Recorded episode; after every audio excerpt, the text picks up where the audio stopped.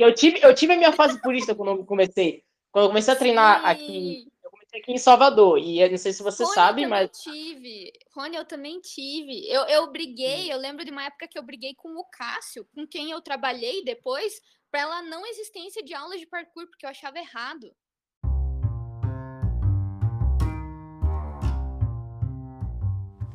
Olá, sejam muito bem-vindos e muito bem-vindas ao Papos e Pulos, um podcast da BRZ Parkour. Eu sou o Rony e é uma honra ter vocês como ouvintes. Bom, muito bem, vamos lá. Uh, no episódio de hoje eu vou estar tá recebendo ela, que é professora e treinadora de parkour, produzindo conteúdo fielmente já há alguns anos. Os vídeos e os stories do Instagram são extremamente informativos, científicos e às vezes são melhores do que novela da Globo. Então, sem mais delongas, diretamente de Curitiba, seja muito bem-vinda aí, Raíssa Chagas. Valeu, Rony. Nossa, eu fiquei bem honrada com esse convite. É... Sobre os stories serem novela, tipo, quase mais entretenimento que novela da Globo, é, é verdade pra mim. Mas maneiro, maneiro. Ah, eu acho incrível, assim, eu vou te confessar que eu sou bem Maria Fifi, então eu não vou negar, eu gosto de treta, velho. eu, eu amo a treta, eu não vou negar, não. Eu tô estudando marketing agora, é, mas, enfim, é marketing, não, não tem outra forma de falar. E uma coisa que eu tô aplicando muito nos stories é essa questão de storytelling, né? Que é a construção de histórias. Então, mesmo às vezes não é nem uma parada muito grande, né? Mas a forma que a gente conta, então, às vezes, uma pergunta na caixinha já, já dá para montar uma, uma história, um início, meio e fim. E eu tô treinando bastante essa questão de é, desenvolvimento de raciocínio lógico, mesmo nos stories. Eu acho que é um exercício que eu, que eu tô gostando de fazer e que bom que tá sendo, é, sei lá, legal de assistir também. Ontem rolou uma treta em específico, uma tretinha básica, né? Mas. Eu, eu, eu lembro, tô, eu acompanhei, eu acompanhei. Então. e eu acho engraçado que, assim, é a, já é a segunda treta que é com uma pessoa que eu conheço, tá ligado? Que eu, tipo, tenho uma certa proximidade, eu já fico, hum, vamos acompanhar isso tudo aqui. Muito bom. Mas, no geral, velho, tipo assim, não é tipo, no geral, não é algo que te tira do sério de verdade? Ou, tipo, tu fica de boa? Cara, olha, é... eu comecei a produzir conteúdo no Insta em 2020, né? Quando, na real, assim, eu trabalhava numa academia de parkour, eu era gerente, coordenadora técnica de uma academia de parkour até 2020. Na 2000... ponto B, né? Do Cássio? Na ponto B, aham. Uhum. Eu fui Nossa. gerente coordenadora técnica de 2019 e eu saí em 2020. Então, a gente, em 2019, a gente já pensava que, cara, o digital precisa, a gente precisa incluir mais conteúdo de parkour no digital, mais conteúdo, tipo, intencional mesmo para a comunidade de parkour, não só para a comunidade de parkour, mas para quem é de fora também e tal.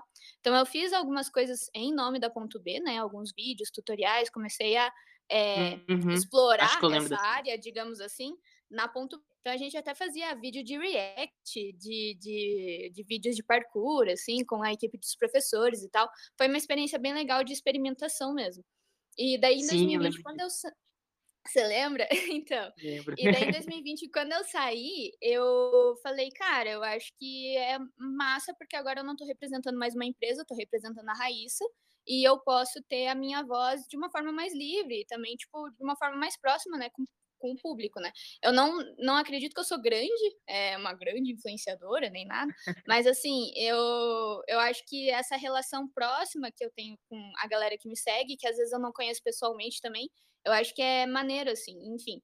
E eu resolvi começar a experimentar cada vez mais. E eu pensei, cara, eu tenho uma voz, eu vou descobrir que forma que eu vou, é, enfim, desenvolver isso, né? Tipo, eu tenho minhas crenças, eu tenho. É, eu vivo aquilo que eu acredito dentro do parkour, então eu vou, é uma forma de eu passar, é uma experiência, uma ferramenta que eu quero passar. Enfim, e no início é, foi complicado. Todo começo é complicado, né? Você se expõe de uma forma que você nunca uhum. se expôs antes. É, tipo, as primeiras críticas, eu não vou dizer assim que eu recebi muita crítica, porque eu não recebi muito, não. Mas assim, as primeiras é, respostas, assim, que não eram muito é, positivas, digamos assim, eu lembro que eu fiquei a, a um pouco afetada, assim, eu falei, nossa, mas tipo, poxa, demorou, né? Tive esforço, cadê meu, sabe, meus parabéns aqui pelo esforço que eu tô tendo, sabe? É, é, pegou um pouquinho, assim, mas é, é massa porque, tipo, eu sempre, é uma coisa que eu sempre falo nos stories também, eu sempre busquei ter bastante desenvolvimento de autoconhecimento, né? Sou da terapia, da, da psicoterapia, né? Eu sempre fui bastante. É, me, me consultei bastante com psicoterapeutas, é, gosto de outras terapias, outras terapias holísticas, alternativas, enfim, o que, o que tiver de autoconhecimento, de tipo, sabe, é, expansão. Então você é meio jovem mística também. Ah, eu sou hum. muito jovem mística, meu Deus. eu gosto muito de ver mapa astral, eu sou reikiana, é né? Sério? Então, não, nossa, não imaginava. Ah, eu sou muito jovem mística mesmo. Qual é seu signo? Vamos começar a falar de signo. Não, agora eu quero saber, qual é seu signo? Eu sou Sagitário. Você é sagitariana? Massa. E o ascendente? Meu Sol é Sagitário, ascendente e, é, e Vênus em Libra, e a Lua é em Virgem. É isso aí. Ave Maria. Ah, tem, tá, tá explicado muita já, coisa. Já, já, já tire suas conclusões aí. Não, já, já. É. Já, já, é, já, teve o preconceito já. Mas enfim, então assim, qualquer ferramenta, eu vejo todas essas ferramentas como é, sei lá, coisas que eu posso utilizar para me conhecer um pouco melhor, saber como é que eu reajo, tipo, me conhecer mesmo, saber da minha personalidade, como é que eu reajo com as coisas e tudo mais. Então, a primeira uhum. vez, assim, que, tipo, eu vi que me incomodei com algum comentário, falei, ih, tem alguma coisa errada. Tipo, o problema não é a pessoa que tá falando alguma coisa, o problema tá em mim, é alguma sombra, alguma coisa, deixa eu investigar isso aqui. E em 2020, inclusive, eu me afundei na, nas terapias holísticas, né? Porque daí eu conheci o reiki, daí fiz teta healing, ah, que doido. Enfim. E, e daí, assim, no início, então, foi mais desafiador, mas agora, cara, eu não ligo. Eu realmente, eu vejo que às vezes as pessoas ficam realmente preocupadas, assim, porque eu explico, né? E às vezes eu explico de uma forma séria, explico por texto e tudo mais. Então, eu não sei o quanto que parece que eu realmente tô brava, mas eu fico bem tranquila, assim. Às vezes eu fico um pouco. É... Como que eu posso Sem dizer? paciência. Não é cansada, é, mas eu acho que é cansada, assim, não é tipo nem é, impaciente, não sei se é impaciente, mas assim, eu fico um pouquinho cansada, assim, porque eu penso, nossa, dá, dá um certo pregui uma certa preguiça de começar, porque eu sei que se eu explicar alguma coisa, eu vou querer explicar tintim por tintim, né? E daí eu penso, pô, sim, se eu sim. tentar resumir isso aqui, acho que vai parecer ser grossa, então, tipo, deixa eu ir do começo e tudo mais. É um, é um esforço legal, assim, é um esforço intelectual bacana, assim, eu acho que é, eu, eu acho, né, pelo jeito que você fala, é interessante para quem está assistindo, para quem vê os stories e tudo mais, mas para mim também é um exercício bacana de intelectual, assim, tipo, de, de raciocínio lógico, assim, eu acho bacana é. Ah, eu tô achando muito legal, eu tô me divertindo, acho que é isso que eu quero dizer. ah, eu imagino, deve ser divertido, assim, tipo, as, das poucas vezes que eu já tentei fazer lance de caixinha de perguntas e tudo mais, até porque eu acho que é uma coisa que você tem que ter uma certa constância para você ter realmente muitas, muitas perguntas e tudo mais, mas das poucas vezes que eu tentei, eu achei muito divertido, muito legal, tipo, você responder, até quando era uma coisa, tipo, totalmente nada a ver, zoeirinha, eu achava legal, tá ligado? Aham. Uhum. E, mas, véio, acho que o lance, eu acho que deve, eu acredito que deva ser o lance do cansaço, da preguiça, deve entrar muito na questão de que a, em algum momento às vezes acaba ficando meio repetitivo, né? Tipo, eu acho que tem muita coisa que você acaba tendo que falar, tipo, tintim por tintim e não só uma vez. E isso deve cansar também. Pode ser, pode ser. Mas aí é que tá. Aí eu lembro, é uma coisa que eu vivo me recordando, né? É que, tipo, ninguém pediu pra fazer o que eu tô fazendo. então, é, tipo, eu que tô me dispondo, entendeu? Então, se eu abro lá a caixinha de perguntas, é porque eu quero que as pessoas perguntem e eu, tipo, o mínimo que eu tenho que fazer é responder, entendeu? Então... É, é isso, né? Tipo assim, você sentido. tá se expondo na internet e você tem que entender que, vai, você vai ter que lidar com umas paradas desagradáveis e não tem jeito. Ah, sacou? com certeza. Mas a, a troca que é agradável também é muito massa. É, eu vejo assim que, tipo, no início, quando eu comecei a produzir conteúdo, eu fui muito motivada porque uma pergunta que eu recebia, inclusive, quando eu era gerente na ponto B direto, assim, né? Tipo, quando eu trabalhava no atendimento ali do Instagram, é, vinha pais perguntavam assim: ah, mas menina, tem menina na turma? Menina pode participar? Parkour, né? Menina pode treinar parkour também? Então, o primeiro vídeo que eu fiz, né, inclusive, foi em relação a isso. Parkour é coisa de menina, numa, num Eu de lembro pergunta, né? E, e foi o primeiro, assim, que, que eu falei, cara, tipo, eu preciso mostrar para as meninas e mulheres, né, que parkour também é feminino. Tipo, não. É, é uma pergunta que, tipo, quando a gente pensa, ué, por que, que não seria? É meio óbvio, né? Tipo, ah, é óbvio que é coisa de menina. É, eu acho uma gente pergunta tão tosca. É uma pergunta tão. Mano, tipo, por que você tá perguntando isso? Não faz nem sentido essa pergunta, saca?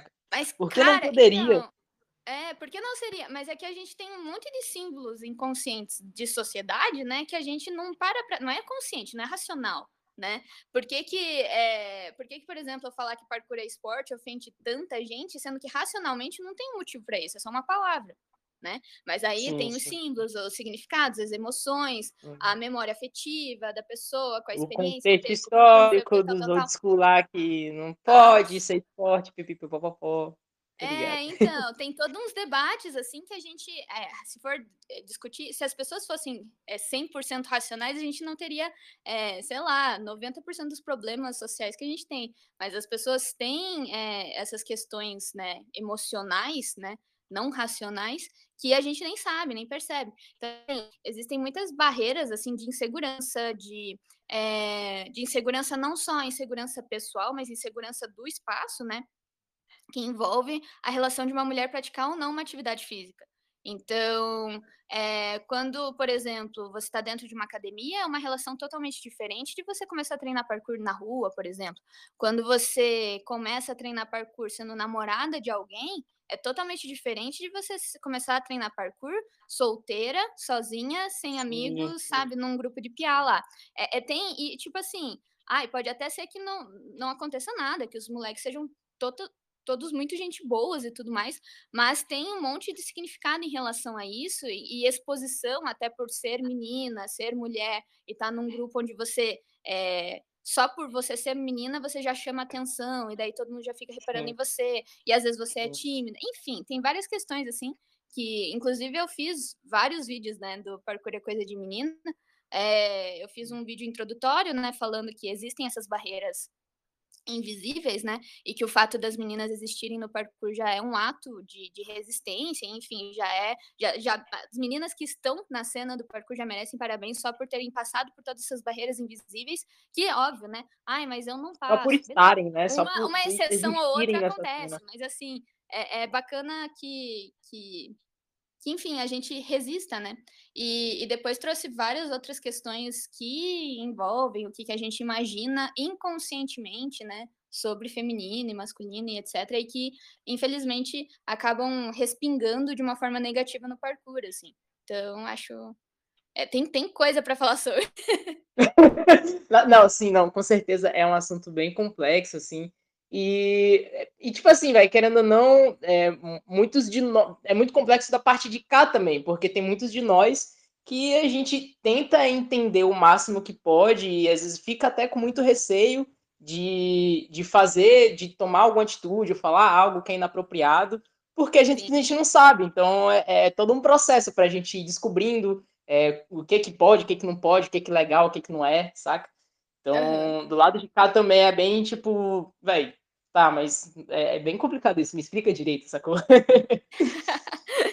Eu vejo que, por exemplo, eh, no meu Insta, eh, por eu tratar de parkour, né, a maioria das pessoas que me seguem, eu tenho lá as informações, né, no Insta, a maioria das pessoas que me seguem são homens, né, são meninos e, enfim, Sim. entre 15 a 40 anos lá, a maioria é homem. E e assim, eh, seria muito, eh, redutivo da minha parte eu produzir conteúdo eh, apenas para mulheres, né. É a minha vontade, porque, sei lá, se eu se eu partisse do princípio que eu estava produzindo conteúdo para as mulheres, eu par partiria de um nível de consciência que não é o básico que eu fico explicando nos stories praticamente todo dia. Eu iria, Uhum. eh, dali para cima, assim. Então eu tenho que ter eu tenho como, é uma- algo inteligente, né, algo estratégico de pensar, assim, qual que é o nível de consciência das pessoas que me seguem. Tipo, pô, é homem, se eu falar, tipo, ai, machismo, feminismo, tipo, a galera já tem uns preconceitos com essas palavras, né? Então, tipo, Sim, eu tento trazer, tipo, ó, deixa eu explicar então desde o início. Daí eu, eu vou de um ponto comum, né? De um ponto de partida que eu tenho que explicar realmente tudo, assim. E eu acho muito bom que o feedback dos homens, né, dos meninos, é sempre muito positivo em relação a isso. Cara, tipo, agora eu entendi. Eu falo, pô, é isso, sabe? Tipo, eu não tô explicando pra mulheres. Eu sei que às, às vezes as meninas até ficam um pouquinho de cara, tipo, ai, Raíssa, sério que você tá explicando, tipo, isso, assim, é tão básico. Tipo, é básico pra gente porque a gente é afetado de uma forma negativa. Então a gente, a gente é, já tem uma motivação a mais de ir atrás. Às vezes vocês uhum. nem têm consciência do problema. Então, porque vocês não vivem, vocês não estão sentindo na pele. É tipo, beleza, a gente fala, mas às vezes a gente não consegue falar de uma forma que não seja tão emocional até. Porque, pô, imagina, se, se é uma parada que tá doendo, é uma resposta meio óbvia, né? Humana, inclusive. Não, não vou exigir que todas as mulheres sejam 100% racionais quando elas estão sofrendo. É, sim, então, é sim. óbvio que se dói, às vezes a, a, o jeito que vai reagir não vai ser o mais político e, sabe, demagogo uhum. possível. Vai ser tipo, pô, sério mesmo, você tá tirando, sabe? Agressivo e uhum. tudo mais. Sim, e eu vejo isso como uma oportunidade, já que, tipo, hoje em dia, é, essas coisas eu já não vejo mais tanto pro lado pessoal. Se vem um menino e fala, tipo, ah, que meu parkour é ruim, ou que eu não deveria usar legging, ou que eu não deveria usar maquiagem para treinar, ou do meu cabelo, ou várias coisas que, tipo, sabe, eu já passei nesses 13 anos aí que eu treino parkour.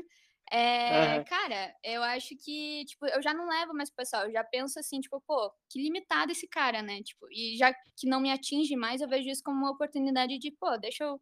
Já que eu sou professora, deixa eu ensinar aqui umas coisinhas, então. Acho que é, é mais ou menos esse ponto de partida, assim.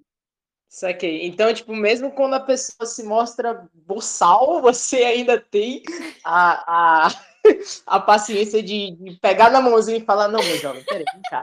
Deixa eu te mostrar direitinho como é que é. Tem que ser. É porque eu também já fui muito revoltada, né, Rony? Assim, eu sou... Então, voltando pro assunto jovem místico, assim, eu sou de Sagitário, então Sagitário é fogo etc.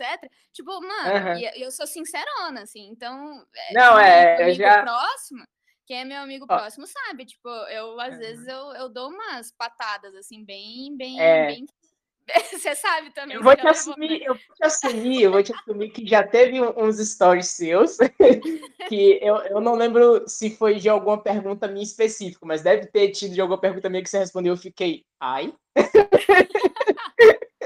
Então, é assim, né? No, assim, no início, no início eu te achava bem ríspidazinha. Eu, eu vou assumir que eu, achava, eu, eu olhar e falar, hum, sei não. Mas aí, tipo, com o tempo, tipo, eu fui interagindo mais e, tipo, trocando mais ideia e tal, porque eu, eu não gosto de ficar tirando conclusões precipitadas sobre as pessoas. Então, um Ai, dos motivos bom. que eu interajo tanto contigo no Instagram é por causa disso, porque no início eu tinha essa visão meio, meio retraída assim de tudo, mas eu falei, não, velho, peraí, deixa, deixa eu me permitir conhecer um pouquinho.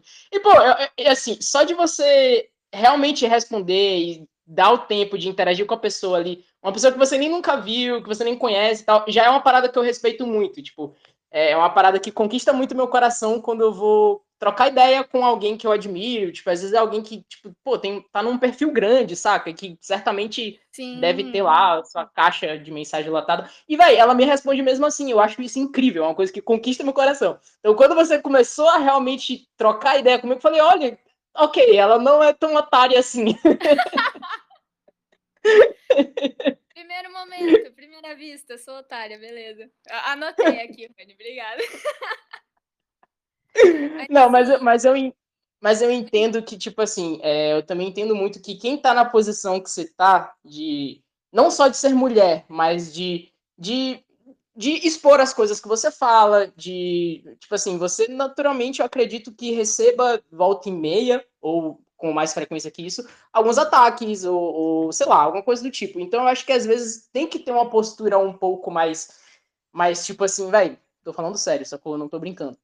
E, e, pelo fato de você ser mulher, é uma coisa que às vezes assusta um pouco a gente. Eu vou assumir que eu, eu fico um pouco assustado com mulheres que têm uma postura um pouco mais, tipo, realmente imponente, assim. Você me lembra muito a Polly, inclusive. A Polly tem muito essa pegada. Né? Eu dou aula com a Polly lá em Brasília, E antes de eu começar a dar aula com ela, vai, eu, eu, era, eu tinha muito medo da Poli. Eu tinha real medo da Poli, tipo, de estar tá num treino e, e, eu me afastar dela porque eu tinha medo dela de verdade.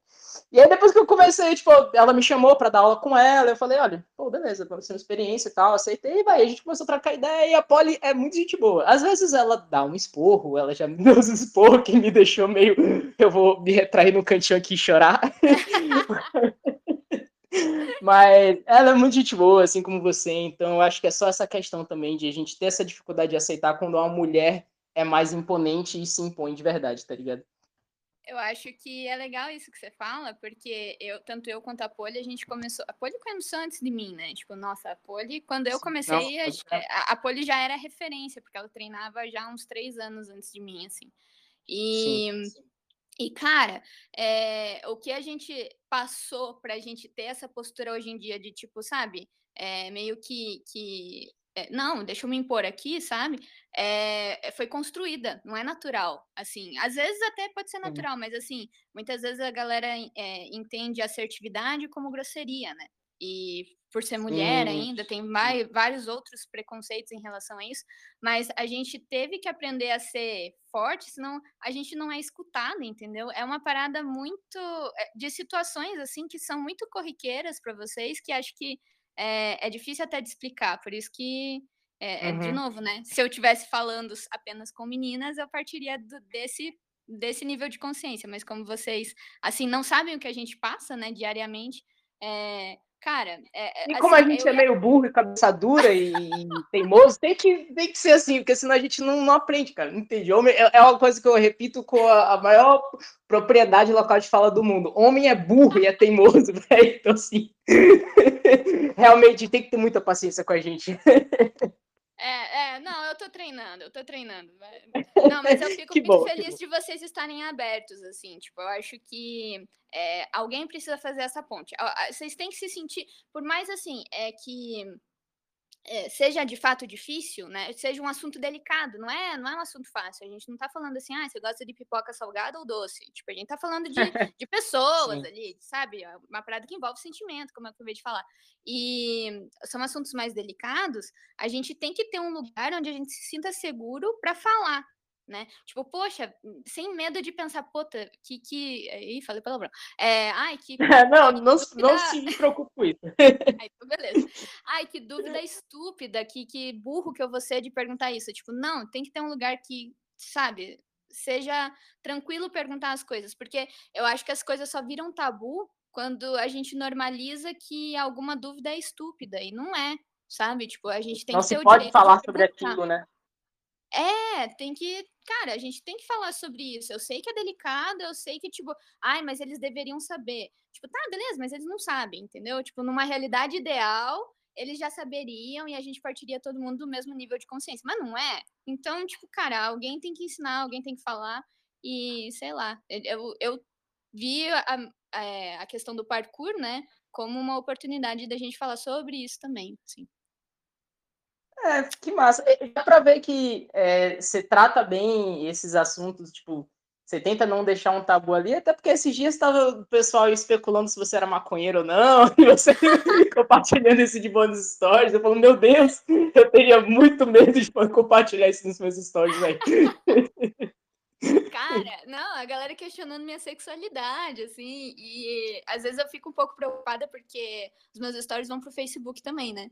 E a minha avó me segue no ah, Facebook. Eu não sei o que a minha avó tá pensando lá. E minha avó, assim, testemunha de Jeová e tal. Enfim, eu vou, vou falar com ela, acho que esse, não, não é esse final de semana, no próximo, talvez eu fale com ela, eu vou, vou perguntar, vó, você anda lendo lá? Que às vezes ela também é míope, né? Daí às vezes não tá conseguindo ler Mas vamos ver.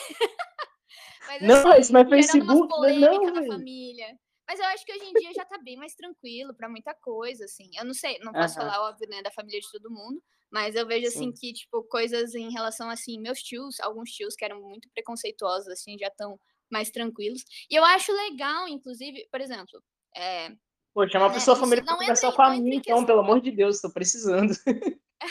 eu acho que, tipo, é, é legal a gente, inclusive, ver como é normal tipo, sei lá, questionar a sexualidade, assim, pô, é, na realidade eu comecei, entre aspas, né, questionar minha sexualidade quando veio uma pergunta na caixinha, inclusive, se eu era 100% hétero.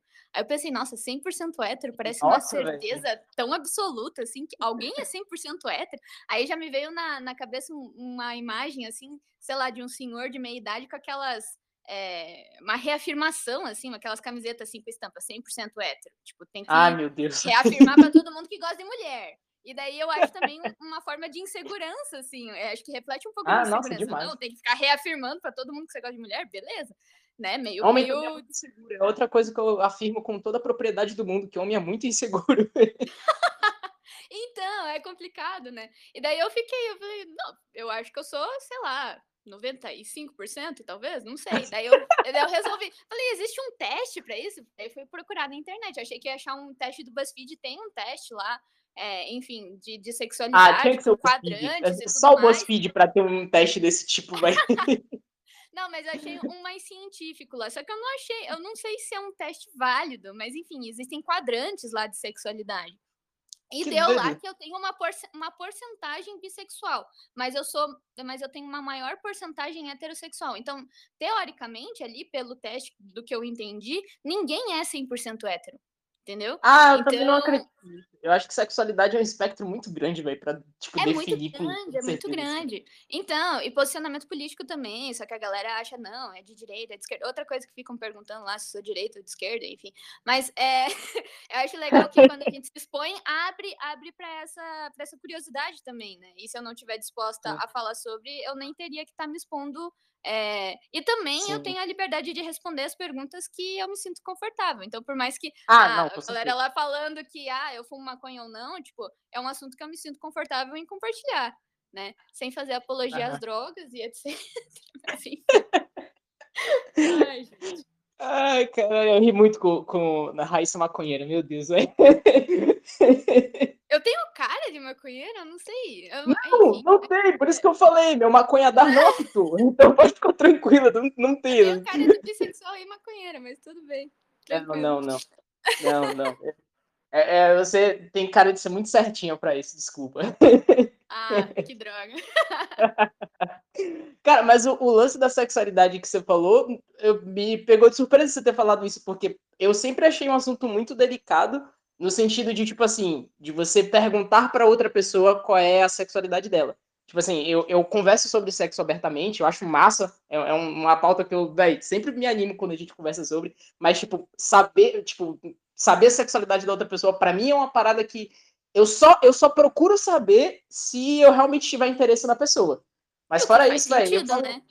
O que é. É, é, é coerente, assim. É, é, tipo, a gente não teria que ter nada a ver com a sexualidade da outra pessoa se não tiver Sim. interesse. Né? Me perguntaram na caixinha, inclusive, por, por interesse. Eu fiquei, ué, mas será que eu sou é, é, bissexual, pelo menos? Porque né, era uma menina perguntando. Mas a, eu acho ah, assim. Ah, você vê, recebo cantada também de mulheres, mas enfim.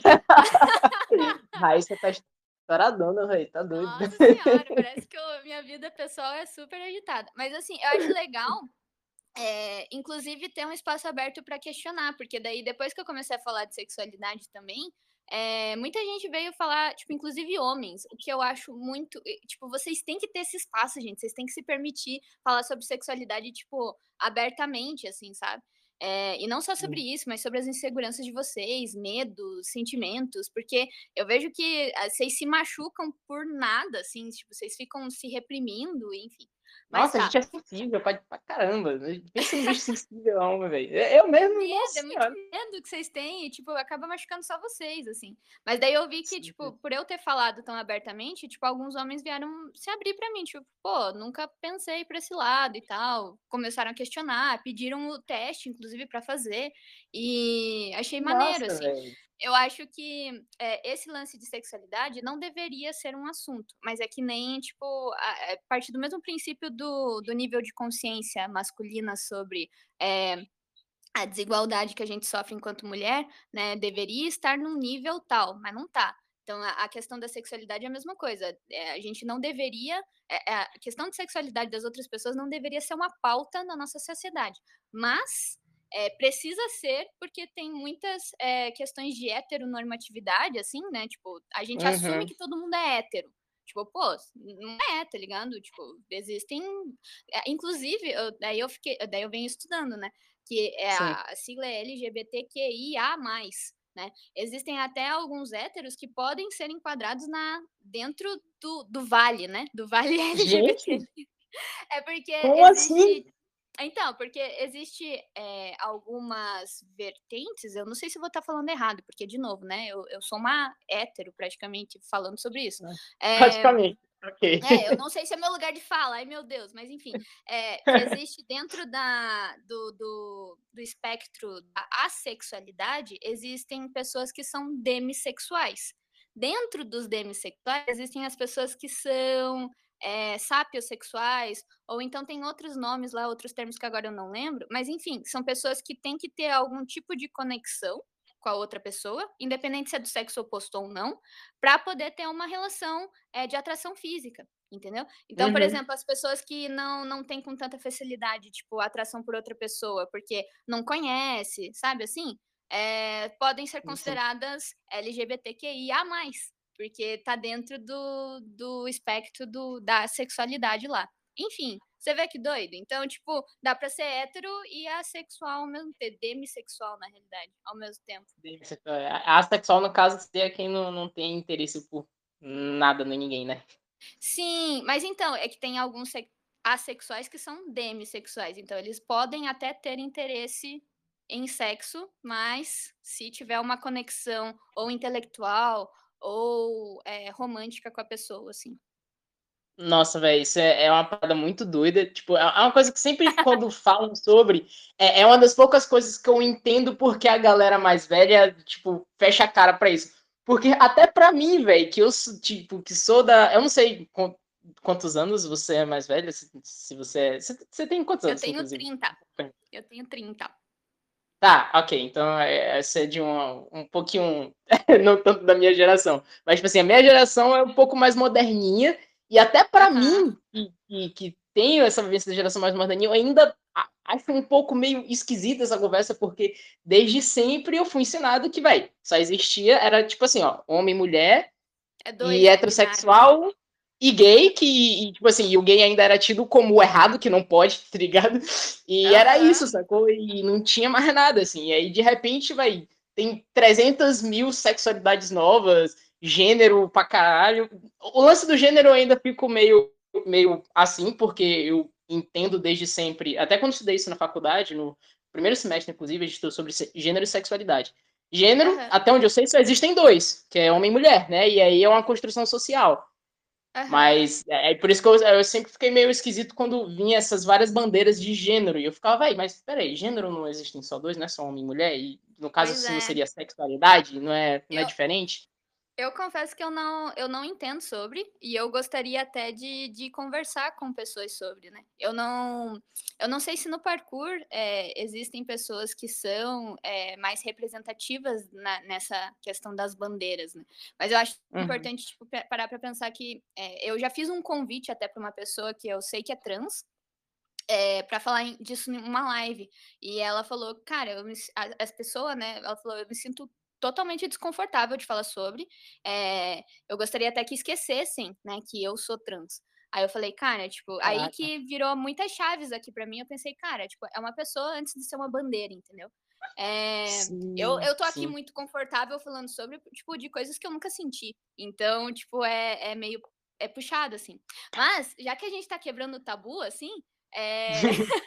esses dias eu vi uma coisa que eu achei muito interessante, assim, de, de parar pra refletir mesmo, né? Pensar. Eu não sei, eu vou entrar num negócio. Nossa, vai ser muito polêmico isso, talvez. Mas, mas é que. Ah, assim que eu gosto, assim. eu já falei, eu tomaria Fifi, eu gosto de treta, vai. Não, mas é que entra num negócio de religião, assim. É que se for para pensar, até tipo na história é, da Bíblia, assim, de Jesus e tudo mais, né? Como ele não teve nenhum esse romântico e sexual por ninguém, assim, durante a vida dele e tudo mais. Ele tinha a questão do propósito dele e tal.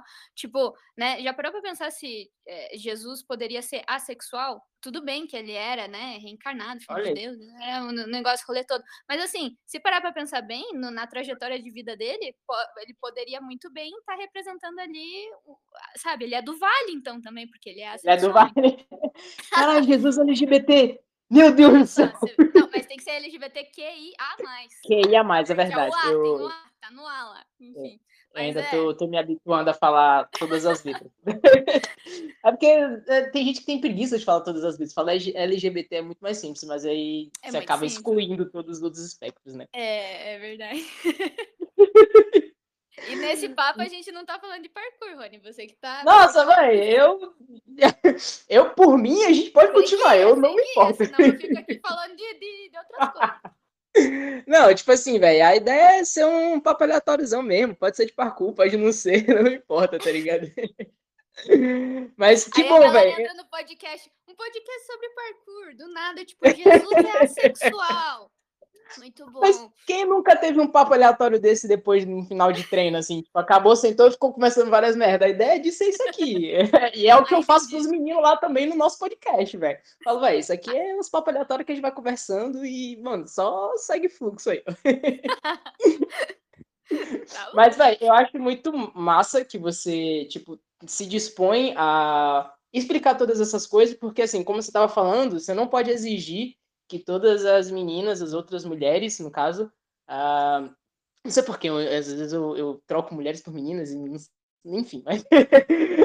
e É que, é que não o dá pra exigir... parkour é bem jovem, né? Então, às vezes, eu É, também é falo verdade. menina e, tipo, cara, meninas de 40 anos, mas é menina, então tá, tá tudo bem. Entendi, é verdade, ok. Então eu tô desculpado.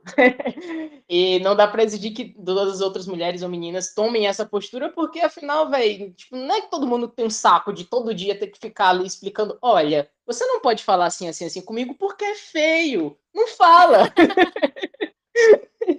então, Ensinando tipo, tem que criança mesmo, né? é, tipo isso. Então, tipo, tem que ter uma pessoa ali para fazer o trabalho sujo. E que bom que você se dispôs a fazer esse trabalho. E, velho, eu tenho que falar, os seus stories virou, virou para mim, tipo, um passatempo. Sabe quando você tá sem nada pra fazer, vem um questionamento, você vai no Google procurar? Você virou o Google para mim. Caraca! A Às vezes eu tô, eu juro, eu tô à toa. Eu tô à toa. E eu venho um questionamento na cabeça e falo, pô, caixa, deixa eu ver os stories da Raíssa. Mano. Que massa, velho. Honra. Nossa, que responsa e que, que honra, na real, né? Tipo, você confiar em mim, assim, mas pro- pro- pro- procura É no Google, Google velho. também, porque eu não, não sei se eu quero o peso dessa responsabilidade.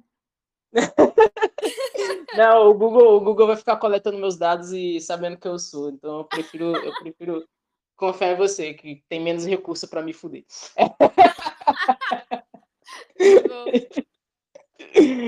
Mas então é isso, sacou? Tipo, é- é- nem todo mundo tem que ter essa paciência que você tem de explicar tudo, mas, velho, se não tiver ninguém para fazer isso, aí, tipo, não vai muito evolui, frente, né? né? É Não evolui, sacou? Aham. É, eu parei, parei de pensar é, em, tipo, é, nós contra eles, né? Independente de quem que sejam nós e quem que sejam eles. Mas, assim, é, pensar que tá todo mundo junto. Tipo, a, a gente... Eu, eu penso nesse compromisso coletivo que eu não sei em quem que tá nesse compromisso coletivo comigo, mas eu penso assim, a gente tem que evoluir enquanto sociedade, porque se a gente fica... é, Tem, tem, tem bastante gente para de-evoluir, digamos assim, né? Então tem É, que com pensar, pô, galera, a gente tem que começar a evoluir. Como que é a forma? Ah, eu tenho que parar de pensar que as pessoas estão contra mim, as pessoas estão junto comigo. Então, como que é a forma que a gente jogar no mesmo time? Ah, ensinar? Então, vamos ensinar, porque senão, senão a gente É. afunda, enquanto sociedade mesmo, assim, coletivo. Então, Não, é a paciência. E, tipo assim, querendo ou não, velho, em algum momento ou outro, você vai ter que ensinar algo, tipo, no sentido de, tipo assim, poxa, você não pode ficar tolerando pra sempre que os outros te tratem de uma forma que você não gosta, sacou? Tipo, eu Com tive certeza. muito. Eu, eu, tipo assim, tinha muita gente na minha família que costumava falar que meu cabelo era ruim, sacou? Ah, seu Aham. cabelo é ruim, não sei o que, não sei o quê. E, tipo, pra mim isso nunca foi uma coisa, tá ligado? Até porque por muito tempo eu nem tive cabelo muito grande, o cabelo grande foi uma coisa, tipo, recente, de alguns anos pra cá. Mas enfim, Uhum. eu tolerava. E aí, levou um tempo até eu falar, não, velho, não dá. Eu tenho que explicar para essa pessoa que ela não pode falar que meu cabelo é ruim, saca? Tipo, por mais óbvio que isso possa parecer, mas eu tenho que falar para ela, falar, olha, velho, não é cabelo ruim, meu cabelo é duro, não é ruim, sacou? Tipo, é um tipo diferente, tal. Aí tem que ir lá e às vezes Aí paciência, né? Tem gente que vai entender, tem gente que vai fechar a cara e falar, ai, para de ser chato. Aí você vai ficar uhum. meio, porra, gastei meu tempo à toa aqui. Mas aí, né, a paciência. Paciência, exatamente. É, eu até vi um. Quando rolou aquele lance da, da cantada, que te lançaram a cantada lá, e você fez aquela sequência gigante de histórias explicando sobre cantada. É, uhum. eu lembro que você postou uma resposta de alguém, de alguma menina, que falou: Ah, tinha que expor o macho. E eu fiquei meio assim. tipo, eu, já, é, eu, eu fiquei. Eu já fui muito dessa vibe do. Cancela, filha da puta, tem que expor mesmo, pipipipopopó. E aí, só que hoje em dia eu entendo mais que isso não é uma solução muito viável. E é uma coisa que eu acho, eu acho, velho, muito, muito foda, assim, você chegar, tipo, expor a pessoa e falar, velho, olha esse babaca aqui, tá ligado? Tipo, eu me sinto muito como sim, se fosse, tipo, sei lá. Sim, você Então, é, é complicado. Nada, é. Desculpa, é. pode falar. não, é porque eu ia falar que, é, mesmo que você não exponha nome nem nada, eu me sinto muito como, tipo, na época da escola, quando, sei lá, professor pega a sua prova, tipo, ele não fala que foi você que respondeu, mas ele, tipo, mostra Foda. tudo e fala, vai, olha essa resposta burra dessa pessoa, tá ligado? E você Aham. fica, tipo, meu Deus, fui eu. então, é complicado. Eu, eu prefiro não expor. É, eu falo que eu prefiro não expor, mas ontem eu expus uma pessoa, né? É complicado. é, mas, é, cara, eu acho, eu acho também às vezes que é isso, assim, tipo, eu, eu tiro print e, e, cara, só que aí é que tá, eu não. Nossa, eu entreguei a idade porque eu falei tirar print, né? Eu faço a captura de tela. É, e. E, e, cara, eu fico pensando isso, assim, tipo, poxa, a pessoa vai se sentir muito ridicularizada. Eu faço isso quando, ou, das duas uma, né? Ou quando a pessoa já sabe que, que eu posso fazer isso, né? No caso da, da pessoa da cantada, é, de certa forma eu sabia que a pessoa não ia é, ficar muito ofendida. Eu pensei também, ah, mas ficar ofendido também, tipo, né? Para de seguir e, é isso, vida que segue. Mas eu imaginei, uhum. tipo, na possibilidade das pessoas, eu pensei, bom, acho que não, não vai ser tranquilo eu chamar a atenção, assim, dar um puxão de orelha de amigo, assim. E. Uhum. E daí eu, eu considerei isso. Mas daí quando vem também uma galera meio tosca, que eu não tenho relação nenhuma, daí eu também não, não ligo, e daí também, às vezes, não exponho, né? E. Sem dó nem piedade. Porque, porque daí, tipo, cara, eu não, não realmente não quero ter nenhuma relação com essa pessoa, então não tem por que eu ficar entendi, é, cuidando, entendi. né? Tendo esse, esse cuidado. A pessoa já não teve o cuidado comigo de falar de forma respeitosa. Por que, que eu tenho que ter o cuidado com ela? De, sabe? Tipo, é, querendo ou não, uma coisa que as pessoas na internet não. Eu não sei se estão aprendendo, acho que tá rolando uma conscientização mais coletiva em relação a isso, mas assim, a galera pensa que a internet é terra de ninguém. E na realidade, quando você entra no perfil de uma pessoa para falar com ela, é como se a gente tinha que ter a, a sensação que a gente está entrando na casa da pessoa. Então, quando você entra na casa da pessoa, você vai entrando, sei lá, com tênis sujo e, sabe, quebrando tudo, xingando e não sei o quê. Não, pô. Você entra, você fala, ô, oh, tiro o sapato? Não tiro. Posso lavar minha mão? Não sei o quê, tal, não sei o quê. Posso sentar? Né? Daí a pessoa, dependendo da tua atitude, daí cê, a pessoa vem, ah, você quer um copo d'água e tal, não sei o quê. Então, a mesma coisa no, nos perfis do, do, não só do Instagram, mas do YouTube, enfim, de qualquer outra rede social, deveria ser assim. Você deveria che chegar e falar, oi, tudo bem? É, deixa eu, né, sabe, ser educado aqui. Mas às vezes as pessoas não, não têm esse mínimo de noção, assim, que, pô, tem uma outra pessoa ali do outro lado, eu não posso chegar falando qualquer coisa. É mais ou menos nesse sentido, assim. Eu acho que é. Seria muito mais fácil, de novo, né? Se todo mundo tivesse essa consciência de que é, quando você fala com alguém na internet, você tem que ter um mínimo de respeito, mas não tem, então a gente tá lá é. para ensinar e às vezes expor alguém que, tipo, passou muito do limite, assim. Mas enfim. Nossa, é, essa sua analogia eu acho ela perfeita, porque, vai, às vezes até eu me pego, tipo assim, nessa dualidade. Tanto que tem muita gente que já me fala que, tipo, que quando me conhece por, por, por Instagram, rede social, me acha muito marrento. E quando me vê pessoalmente, fala, véi, meu Deus, você é totalmente de boa, tá ligado? E, e eu já me peguei nessa postura de, tipo assim, tá no Instagram, tô discutindo com a pessoa, e eu tô falando de um jeito, velho, que eu tenho certeza que eu não falaria daquele jeito se tivesse com ela na minha frente. Tipo, o cenário muda Sério? completamente quando é só você e um, uma tela na sua frente, sabe? Você não tá vendo uma pessoa, você tá vendo uma tela. Sim. E é como se você não estivesse falando com ninguém, saca? Uhum. Mas então, isso é até legal pra gente, que é que você tá produzindo conteúdo também, né, no Insta e tal. Tipo, é bacana de você pensar nisso também, quando você tiver. É, tipo, tiver. É, não, sim, mas, ué, você tá produzindo um podcast também. É, de ter Verdade. essa intenção, assim, de estar tá falando com alguém. Tipo, é, aqui, quem tá escutando vai estar tá como se tivesse, sei lá, mais uma pessoa aqui conversando com a gente, assim. Então, acho que é essa a ideia. Eu, eu busco, é. eu busco pensar mais nisso, assim. Antes eu, antes, então, quando eu comecei, é que é difícil a gente se conscientizar e tornar o, o hábito, né? Quando eu comecei, eu tava falando, parecia que eu tava falando para mim mesma. Era, é, tipo reafirmações para mim, assim. E daí, quanto mais eu comecei a ver que não é sobre mim, é mais sobre o outro, né? Eu falar para o outro, em ser útil para o outro, é, ficou muito mais fácil, mais fluido até. E gasta menos energia, apesar de eu estar tá produzindo mais conteúdo, mais conteúdo entre aspas, né? Mas, mas eu estou mais ativa nos stories e etc. É, sim, sim, sim, é, é, menos desgaste energético do que quando eu ficava reafirmando coisas para mim.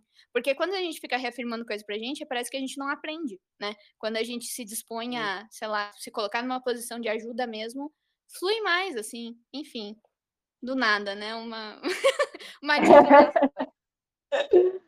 É, velho, querendo ou não, lidar com gente é, é complicado. Pessoas são complicadas. Ah, pessoas são complexas. Ih, as pessoas são muito complexas. É por isso que façam terapia todo mundo, pelo amor do santo Deus. Façam reiki, mapa astral, sei lá, galera. Façam alguma coisa. Alguma coisa Vira tem que funcionar. Mas eu não gosto de terapia. Beleza, faz um teta healing, mas eu não gosto de teta healing. Beleza, vai lá tomar um chá de ayahuasca, sei lá. Alguma coisa tem que expandir a consciência. Ou fumar um. Nossa, eu sou muito polêmica, né? Do nada, na, no mesmo podcast, tô falando de, de sexualidade de Jesus. Aí do nada eu meto um ayahuasca no meio. Muito bom. Não, eu, eu amei, eu tô amando. É o melhor podcast que eu tô fazendo até hoje, velho. De, de, de, todos, assim, ó. Parkour a gente não tá falando, galera, mas de outras coisas. Tá maneiro, tá, tá maneiro. Mas, não, beleza, beleza. Vamos falar de parkour então, já que pra galera não ficar cheio do saco. Fala aí, como é que foi o, o início, o começo, como é que você começou, como é que foi essa história aí? Cara, eu fazia dança, né? Eu era bailarina de jazz e dança contemporânea.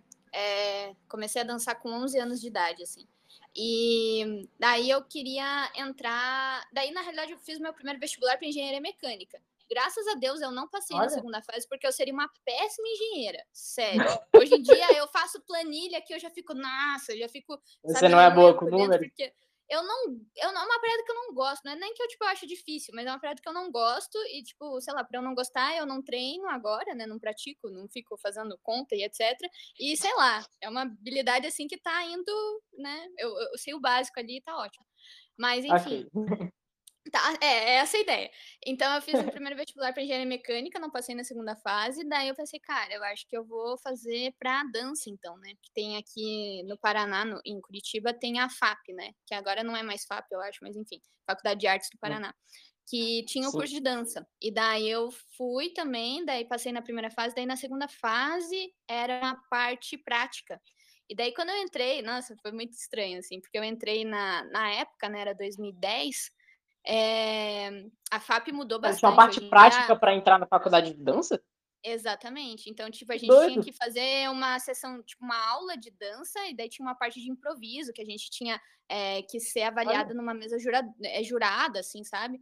Um júri. Nossa, era Sim. bem, bem, bem legal, assim. Mas a FAP mudou bastante. Hoje em dia não é mais nesse formato a prova e tudo mais. Só que, cara, eu era do balé, do balé não, era do da dança contemporânea, né? Uma coisa mais solta, era do jazz, assim, e eu não tinha uma formação clássica.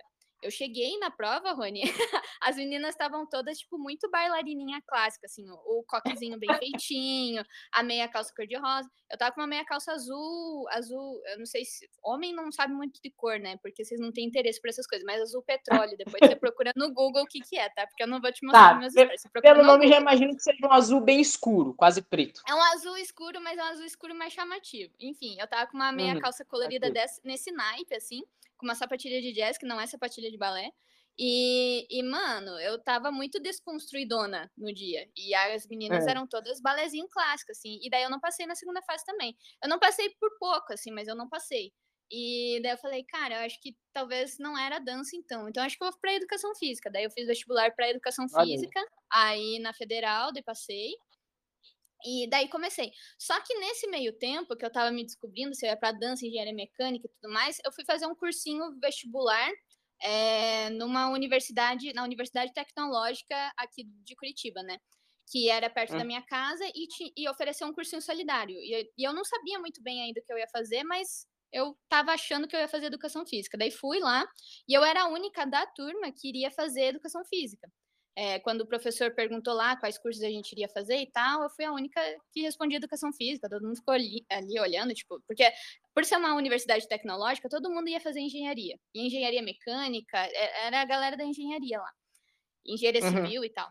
E daí. Aí tá. E eu não falava com ninguém lá, porque eu sempre fui tímida, introvertida. Engraçado, né, pensar isso, porque já que eu sou tão ativa nas redes sociais, a galera nunca acha pois que eu sou é. tímida, mas eu sou. Eu sou tímida e introvertida. A timidez a gente ainda trabalha, né? Mas eu sou muito introvertida. Então, tipo, eu, eu sou muito tranquila ficando na minha, assim. Eu não faço muita questão, às vezes, de conversar. É, porque eu acho que existe uma diferença entre ser tímido e ser, e ser introvertido. Eu acho que, tipo, Com certeza. O, o introvertido, ele não necessariamente não consegue falar. Ele consegue se comunicar. Ele só não tem tanta vontade. o tímido é questão de capacidade mesmo. É. É. É mais ou menos isso. Hoje em dia eu sou muito mais introvertida do que tímida, mas na época eu era mais hum. tímida mesmo. E daí, é, na, na aula, assim, teve do nada, assim, um menino falou assim, você é a menina que vai fazer educação física, né? eu falei, sou. Eu pensei, Ih, já vai, sei lá, me zoar, não sei, né? Porque galera que vai fazer engenharia e tal, mais difícil, né? Aí ele falou assim, Sim. assim, então, é que eu treino parkour e hoje à tarde, né, depois da aula, a gente vai lá na praça 29 de março e tal, é, você quer ir junto? Porque acho que você vai gostar, né? Já você vai fazer educação física e tal. Olha, falei, que massa, Cara, eu falei, eu quero. Daí ele falou assim: ah, tá, beleza, a gente vai almoçar ali e tal, né? Daí a gente almoçou junto, eu e mais Pera, três que ano foi isso? Só pra me situar no tempo. 2009. 2009. Olha. Aí a gente almoçou juntos e foi direto pra, pra praça, né? E daí na praça é, tinha, rolava a galera mais experiente lá, que era do CTT, que era o Curitiba Tracer Team, um dos primeiros grupos de parkour do Brasil. Tinha até uns Olha. membros do CTT que eram do Le Parkour Brasil, que era um grupo de parkour, primeiro grupo de parkour daqui do Brasil, etc. Enfim. E eu acho, eles... muito, eu acho só um adendo que eu acho muito bom a criatividade da galera para criar nome de parkour, de grupo de parkour. Le Parkour Brasil. Le Brasil, tá ótimo, é esse o nome do grupo. E, enfim, uma galera que, é, que era é, bastante representativa, né? Tipo, o parkour tava começando, Sim. era 2009, né? O parkour começou aqui no Brasil em 2004, tinha cinco anos, sei lá, a galera Olha. que treinava há mais tempo tinha um ano de treino, dois anos de treino. Olha, Ali 2004 no... deve ter sido uma, uma das primeiras cenas do Brasil, então, a surgir. Sim, é, então, tem uma galera que fala, ah, comecei a treinar em 2003, mas é que às vezes não sabia bem que era parkour, né? Ficava, sei lá, se desafiando sim, sim. e não é, não é todo desafio que físico e mental que é parkour, né? Mas enfim, e daí talvez achou o parkour, né? Tipo, ah, beleza, achei o que significa o que eu tô tentando fazer. Mas enfim, Uhum. Outra, outra questão, outra questão. Mas daí cheguei lá e daí tinha essa galera do CTT e ministrava, ministrava não, mas tipo tentava ajudar é, o, a galera que estava começando. E, e daí foi assim, daí eu tive uma. Daí a gente separaram a gente em grupos, assim, daí eu aprendi tic-tac. Eu lembro que nesse dia eu aprendi tic-tac, salto de precisão e equilíbrio. Foi isso que eu aprendi, assim. E, e foi bem massa, assim. E, era um treino, tipo, guiadozinho, assim, tipo, de tipo, ah, a gente vai aprender isso, e agora a gente vai aprender isso, vai aprender isso. Era, era, era, é, tipo, obviamente que as aulas, né, de parkour evoluíram muito. Hoje em dia a gente tem sim, metodologia, sim, sim, a gente sabe que precisa aquecer, a gente sabe, sabe, que é, é, a gente é muito mais preparado do que na época, mas eu vi que as, os meninos, eles, esse esforço deles, né, na época já era, tipo, ótimo, assim, eles pegavam e falavam assim, ó, oh, isso aqui é um tic-tac, mostrava, tenta aí. e a gente ia tentando. E foi meio que isso, assim, a minha primeira experiência. E, e daí também equilíbrio, foi bem tranquilo e tal. Uhum. É, e daí depois disso, eu lembro que esse foi. Daí tá, né? Teve esse treino, eu falei, pô, maneiro, beleza. Aí teve um outro sábado que eu não fui, tipo, porque eu tinha outra coisa para fazer, daí eu pensei, ah, mas vou no outro, né? Daí fui no, no outro sábado. No outro sábado eu cheguei lá, tinha ninguém na praça. Eu falei, ué, tipo, Oxente. né? E o que que aconteceu e tal, tal. Aí, daí tem, tem um amigo meu, que é meu amigo até hoje, ele é fotógrafo, né, daqui de Curitiba, inclusive ele tira fotos de parkour incríveis, ele saiu na Move Mag até, agora, nessa Ah, eu acho que eu lembro desse rolê, foi umas fotos aqui da Camilinha? Foi, mas, ele, mas as fotos da Camilinha saíram em 2019. As fotos que ah, saíram agora, não. em 2021, eh, que, que, ano que a gente tá? 2022, meu Deus do céu. 2022, 2022 é. Preocupe, ainda tô perdido no tempo também. foram do Ricardo, que é um outro menino daqui de Curitiba também, na realidade ele mora em Pinhais, que é região metropolitana, mas enfim.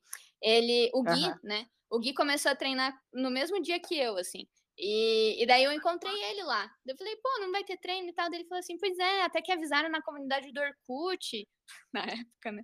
Nossa. Avisaram na comunidade do Orkut. Chega, chega, ia... chega, deve ser estranho chega a falar a comunidade do Orkut, é, né? É, não, ninguém sabe que é isso mais, meu Deus. eu falei, ah, é, eu não tô na comunidade e tal. Daí ele falou assim, não, mas pede pra entrar lá e pá. E daí, tipo, tá, ficou eu na praça, mais esse, o meu amigo, né, o Gui, que treina até hoje, e mais uns outros meninos que não treinam mais. E a gente começou a meio que treinar junto, só que daí não era de uma forma guiada. E daí que uhum. foi mais complicado para mim, porque daí, tipo, como eu estava acostumado com outras é, modalidades, né? Eu fiz ginástica rítmica também uma época, mas eu estava sempre acostumado com aquela questão de treinador, né? Ter uma autonomia, sim, sim. entre aspas, né? Tipo, uma falta de, de liderança ali foi, foi mais desafiador para mim no começo, mas também é, me possibilitou, tipo, conhecer muito mais, assim, então, tipo, é, foi a partir daí que eu fui treinando. Aí teve um período de tempo, que isso foi em 2000, 2009, e daí teve, de 2010 até 2011, eu treinei sozinha, tipo, totalmente sozinha. Eu quis me afastar mesmo da comunidade, até por umas questões que às vezes eu compartilho, né? Enfim, na, nos stories, uhum. inclusive, tipo, de comentário, de coisas assim. Na uhum. época, eu com 19, 20 anos, eu com certeza não tinha a mesma maturidade que eu tenho hoje. É, então, as coisas me afetavam muito mais, assim. Comentários sobre o meu corpo, sobre minhas escolhas, ah, enfim. É, é, inclusive, da... eu queria até perguntar como é que foi essa primeira experiência de, tipo assim, tipo, é, rolou muito assédio, a galera foi de boa?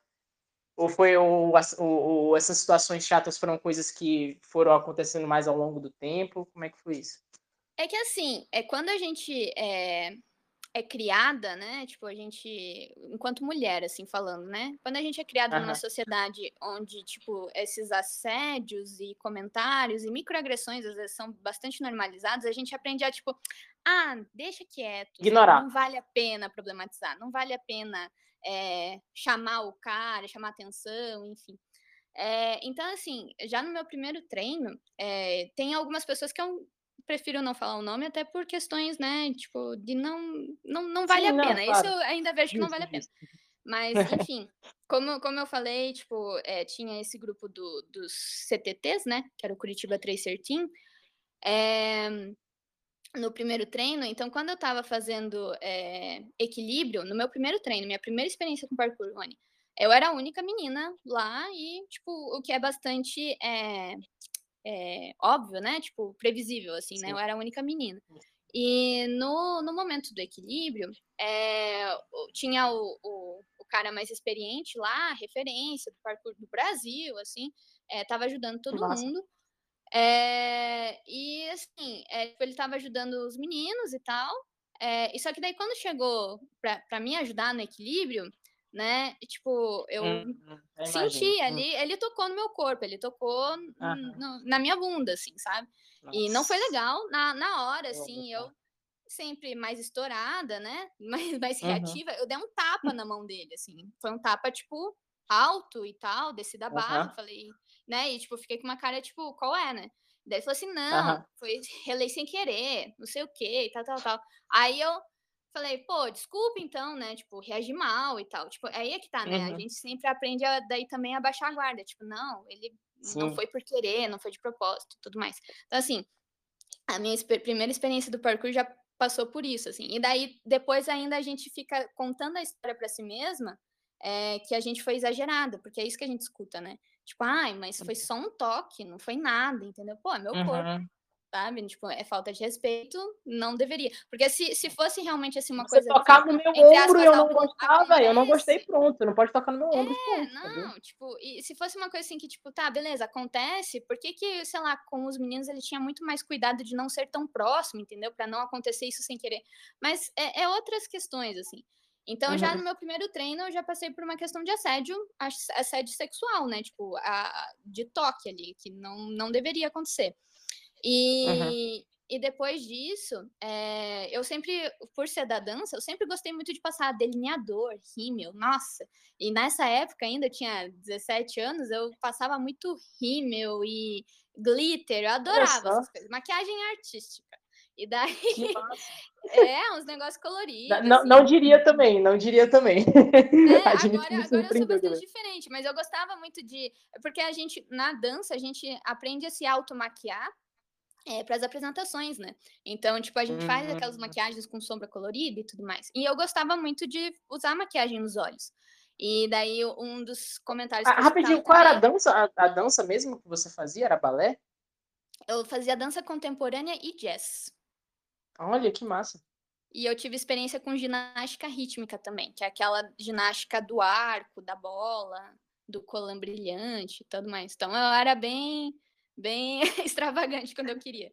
É, enfim, e daí eu, e daí, por ser da dança também, as minhas roupas de treino eram legging. É, eu não usava muito uhum. shorts, eu realmente tinha mais vergonha do meu corpo, mas eu usava muita legging. E eu usava, tipo, maquiagem nos olhos, assim. E, tipo, não era uhum. uma maquiagem, tipo, sei lá, super montada pra ir pra treinar, mas eu gostava de passar um rímel e um delineador ali. Eu não sei se você sabe o que, uhum. é um uhum. rímel e um delineador. Na realidade, é máscara para cílios, mas tudo bem. Enfim. De delineador, eu imagino o que, que seja. Rímel, eu já fico na dúvida. É o negócio que passa nos cílios, que fica com os cílios levantados e pretos. O rímel. O, o rímel, a máscara para cílios, aham. Uhum. E o ah, delineador ah, é aquele que é um risquinho em cima da pálpebra. Ah, sim. É, é, é o que deixa igual Cleópatra? Não. É, é, o delineador ah. é o, o, delineador que deixa igual Cleópatra. Isso. Entendi, entendi. Beleza. Enfim, eu passava, então, daí eu usava essa maquiagem assim, era emo, emo, né? Era emo na época também. Aí. E, Caraca! Cara, Passados de Raíssa Chagas. Raíssa Você veja só. E daí eu lembro que, que eu usava, tipo, legging e maquiagem, né? E daí eu lembro uhum. que, tipo, sei lá, escutei, cheguei a escutar, tipo, é, de, de caras que não treinam, enfim, mais hoje em dia e tudo mais. Mas é, ah, tipo, por que, que você tá de maquiagem? Você tá aqui pra arranjar namorado? Aí, tipo, Nossa, sério, tipo a galera hora, falava isso pra tu, na assim, tua cara, assim, tipo, falei, na lata. Alguém aqui acha que é um potencial namorado pra mim? Porque, assim, com todo respeito, né? Mas eram uns moleques, assim, tudo suado, sujo. Eu fiquei, pô, tá me tirando. né? E eu lembro que eu, eu, eu, respondia nesse tom, assim, de brincadeira, de, sabe? Tipo, pô, tá tirando, tá? Uhum. É, porque é, é a forma que a gente se aprende, aprende a se defender também, né? A se defender. E e daí atacando também, né? Porque era como se fosse um ataque, eu me sentia como se fosse um ataque. Eu acho que, tipo, uhum. às vezes era até uma, uma pergunta genuína, né? Uma dúvida é, muito inocente, digamos assim, por causa de vários conceitos e símbolos que a gente tem de mulher, que, tipo, mulher tem que se arrumar para o homem, enfim, não pode se arrumar para si mesma, etc. Mas, assim, e, tipo, moleque era uma criança de 17 anos, né? Enfim. Mas é, hoje em dia, com a maturidade que eu tenho, eu vejo dessa forma. Mas mesmo assim, né? Tipo, pô, é, é como, como se fosse um ataque a mim, eu respondi atacando também. E uhum. também o fato de eu usar legging, tipo, ah, o comentário que eu escutei foi tipo, é, pô, por que, que você usa legging para treinar? Eu falo, ué, porque é a roupa de treino que eu tenho. Ah, mas é que você tem que cuidar, porque é, senão você pode é, distrair os meninos, assim, sabe? Tipo, ah, vindo de um pai. menino a falar porque eu tô expondo meu corpo, daí eu distraio os caras no treino. Sabe, uns negócios assim? Então, assim, uhum, por comentários uhum. tipo esse, é, e até por umas questões assim, tipo, de, de eu achar que os caras às vezes estavam sendo meus amigos no treino, daí, tipo, vinha, tipo, com um interesse a mais, eu, porra, achei, achei que eu tinha a, feito um amigo aqui no parkour, mas não é, ele tá interessado em outra coisa, daí eu me afastava da pessoa, enfim. Aí eu resolvi, tipo, falei, quer saber? Eu vou treinar sozinha. E daí eu comecei a treinar sozinha, é, de 2010, 2011, assim, eu treinei muito sozinha, e daí até por causa do Orkut, é, eu tinha contato com outras pessoas de outros estados, assim. Então, uhum. até de mulheres, assim, eh, a Isis, a Mariana Ribas, eu não sei se você vai saber quem são, mas são, foram mulheres, não. assim, que, tipo, me inspiraram muito e que eu pude conversar, ter primeiro contato com elas é, no Orkut. A Poli também, eu tinha ela como referência, né, que é aí de Brasília. E Como são os nomes das, das, das primeiras que você falou? Desculpa. Isis Ribas e a Mariana Ribas. Outra ah. também que, que tá voltando, que voltou pro Brasil agora, que ela tava morando na Indonésia, é a Ana Luísa Stramandinoli também, menina de São Paulo, assim. E também uma amiga que eu que até hoje, né? E ela tá voltando a treinar agora, que é a Juliana Dantas. Foram pessoas que eu conheci pelo Orkut, por comunidades do Orkut e Facebook, e que, cara, assim, foram muito muito chave, assim, para me fortalecer mesmo. E também, óbvio, uhum. teve outros meninos, inclusive, que eu fiz amizade nessa época do Orkut, assim, é, tinha uma comunidade chamada Parkour Modinha. E eu não fui muito ativa nessa comunidade, mas eu teve a, a, amigos que eu tive, que eu fiz lá, assim. Eu posso chamar uhum. de amigos, assim. Só foram pessoas que indiretamente apoiaram, assim. Que eu continuasse Sim. treinando sozinha. Então, até, tipo, com alguns meninos e com algumas meninas, eu mandava, tipo, ó, oh, treinei sozinha hoje. Mandava pelo Facebook, pela, pelas mensagens do Facebook, assim. Tipo, se tem alguma dica desse movimento e tal, e enfim, pedia para ajudar. E foi muito legal, assim, foi, foi o que me fortaleceu. Daí, em 2012, eu comecei a. Eu, na realidade, em 2011, eu recebi um convite para participar de um workshop, para ministrar um workshop é, de parkour numa universidade. É, convidada com, com outros meninos aqui de Curitiba. E daí eu falei, cara, eu, eu, era calor em educação física na época, tipo, não tinha, tinha zero experiência com aula. Eu falei, tá, né? Vamos, vou, vou observar e vou aprendendo. E daí fui, e a partir daí que eu fui me desenvolvendo como professora. A partir de alguns workshops, daí em 2012 eu comecei a dar aula regular de parkour, né? Para crianças e adolescentes, principalmente, num ginásio de ginástica artística daqui, que ficava na PUC daqui. E daí de 2012 até 2013 eu comecei a dar aula de parkour. Em 2013 eu saí do, do grupo de aulas de parkour, que hoje em dia, inclusive, é a ponto B, é a mesma empresa, só. Né? só que mudou Nossa. de nome. Uhum. Antes a gente era um grupo de aulas de parkour, era eu, o Cássio e o Lucas. O Lucas não trabalha mais com parkour, né? O Cássio, ele é proprietário da, das academias da Ponto B. E daí eram nós três, e a gente ministrava as aulas lá para criança, adolescente e adulto. E, e daí, depois, em 2013, eu resolvi sair. Eu falei, cara, tipo, acho que vou, vou fazer outras coisas. E daí, fui, entrei na pesquisa, daí na universidade né? Fiz iniciação científica. Mas, em 2013 você veio sair da onde? Da, da ponto B, no caso? Não. É, do Gap. Do Gap, porque na época não era ponto B ainda. Mas ah, era ah, sim, sim, que viria a ser ponto B. É, Que não existia academia, inclusive. Era, eram aulas na rua e no ginásio. Enfim. E daí, em 2013, eu comecei a, a, participar de pesquisas na universidade e, e fui estagiar com outras coisas. Daí eu estagiei com ginástica artística, com corrida de rua, com musculação, Massa. com. É, sabe, assim, fui explorar as coisas e participei de pesquisa também. E daí comecei a me, me, me enfiar de cabeça na área acadêmica. Tanto que eu me formei em 2014 e já entrei direto no mestrado. E daí. Caraca. No, uhum, daí no mestrado, meu mestrado, é, meu projeto né, de, de mestrado foi na área de História e Sociologia do Esporte e Lazer. E eu queria fazer um, uma pesquisa sobre parkour.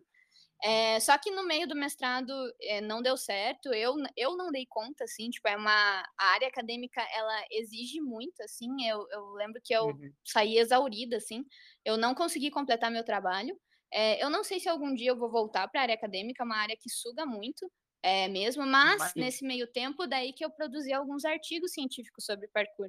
Eu fiz é, um artigo científico sobre é, os encontros de parkour que houveram aqui em Curitiba, que na época eram os Parkouritiba, né? É, teve Olha. uma edição em 2013 e 2014, que então eu fiz uma análise do, dos dois eventos. É, e eu fiz uma, um outro artigo também sobre a esportivização do parkour, porque na época, em 2015, estava rolando o desafio urbano, que foi a maior competição de parkour do Brasil, né? É, tipo, sim, sim. transmitida pela Globo, com apoio da IESCOM, que é uma, uma baita empresa que organiza.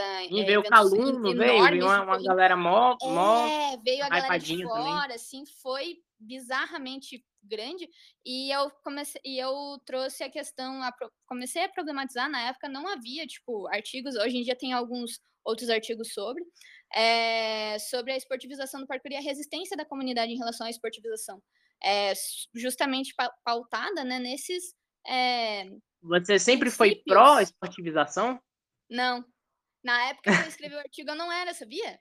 E, e, cara, só que assim, eu não era a favor da esportivização, e mesmo assim, você lendo o artigo, você vê assim que, que, cara, eu não fui, tipo, tão levada pelas minhas paixões, assim, tipo, ai, tá errado esportivizar nem nada. Tipo, eu falei, ó, acontece legal. isso, tem esse conflito aqui, e eu acho que. eh, Eu, eu não gostei da minha conclusão, mas eu coloquei lá na minha conclusão. Eu acho que a tendência é a gente ir aceitando cada vez mais. Tipo, que, que vai esportivizar, entendeu?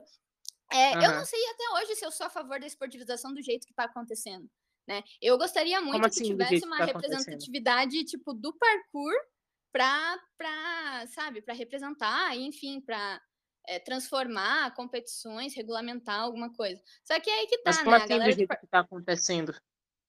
Oi, desculpa. É, como assim do jeito que tá acontecendo? Você falou que não, não, não sabe se curte muito do jeito que tá acontecendo. Ah, nossa, tá, peraí, deixa eu contextualizar. É, na época, na época que estava rolando o desafio urbano, é, teve, teve alguns conflitos, né? Teve uma tentativa até de, de incendiarem a estrutura do evento e uma academia que estava indiretamente é, relacionada com o desafio urbano, né? Uma academia de São Paulo. E tentaram, realmente colocaram líquido inflamável tanto na pista do, do evento do desafio urbano, tanto queriam Meu colocar Deus. na academia. E, e o pior, é, Rony, é que esse rolê eu só sei porque tinha gente de Curitiba hospedada, né, alojada lá dentro da academia, é, no, no, porque estavam querendo ver o desafio urbano, assim, iriam assistir. Caraca, então tinha uma velho. galera dormindo dentro da academia e queriam colocar fogo dentro da academia. Olha o rolê. Nossa, velho, Só que porque, só, só apenas, apenas porque as pessoas não concordavam com a existência de competições de parkour. Porque estava, é, como que fala? É, de, de, sei lá, depreciando a prática, ignorando os valores e etc. Cara, a galera deu uma de Isis. A gente tem o Isis dentro do parkour, é isso? Meu É. Deus. Então, é bem doido, né? E eu acho, eu não sei o quanto que dessas pessoas, porque assim, 2015, né? Faz sete anos atrás. Eu não sei, a maioria dessas pessoas, inclusive, eu nem sei se está treinando. É, Provavelmente mas, não. mas Existe rola- uma grande chance de que não. É, eu não sei, não sei como é que tá o rolê agora, mas assim, então essas pessoas, elas, é, houve essa questão de resistência. Eu não falei específico desse atentado a, assim, é, acho que poderia ser car- caracterizado como vandalismo, não sei, é, mas eu falei da questão da resistência, teve até um movimento na internet, que era pro parkour, against competition, não sei o que, tá, tá, tá. É, teve algumas notas de repúdio, inclusive da Associação Brasileira de Parkour, que hoje em dia não existe mais, mas teve, enfim. Você começou a treinar quando? Eu comecei em 2015, finalzinho de 2015, mas foi tipo assim, coisa bem esporádica. Eu, eu só comecei a me envolver de fato e treinar com mais frequência lá para 2016. Você veja só, você tava começando a treinar parkour tava rolando tudo esses BO aí. Por isso que eu- hoje em dia eu sou cansada. Às vezes eu canso. Mas assim, é, é, é complicado. E as, e as discussões parece que não evoluem, Rony. Poxa, 10 anos depois eu tô, eu tô explicando a mesma coisa. Mas tá, beleza. Nossa, eu, eu, eu, eu- alguém tem que fazer o trabalho sujo, né? Foi isso que você falou. Então tá bom, eu me disponho, Pois é. você é a E nossa Mulher Maravilha aí, ó. Coitada de mim. Tá enfrentando mal. Mas enfim, aí, então, rolou esse, tudo isso, assim. E teve mais duas edições do Desafio Urbano, só que não foram tão grandes quanto a primeira, né? Mas, de qualquer forma, é, desde a primeira competição relacionada ao parkour, porque daí tem essa discussão se é parkour, se é free running, não sei o quê, eu não sei se eu quero entrar nisso agora, mas teve um Headboard of Uhum. Motion aqui no Brasil, em São Paulo, em 2011. E também teve uma galera de fora, veio o Jason Paul, veio o- o Ryan, é, como que é o nome do menino lá? Tem o Phil Doyle, Phil Doyle, é o irmão do Phil Doyle, que é o Ryan Doyle. Ele nem sei. se Nossa, nem, sabia, eu nem sabia que ele tinha É que irmão, o Phil. Doyle já é, já é velho hoje, né? Mas o Phil Doyle, na época que eu comecei, ele era tipo novinho, entre aspas, né? E o Ryan Doyle, que era o, o cara fodão, assim. E daí, enfim. Olha agora só, o Ryan nem, nem treina mais. Enfim.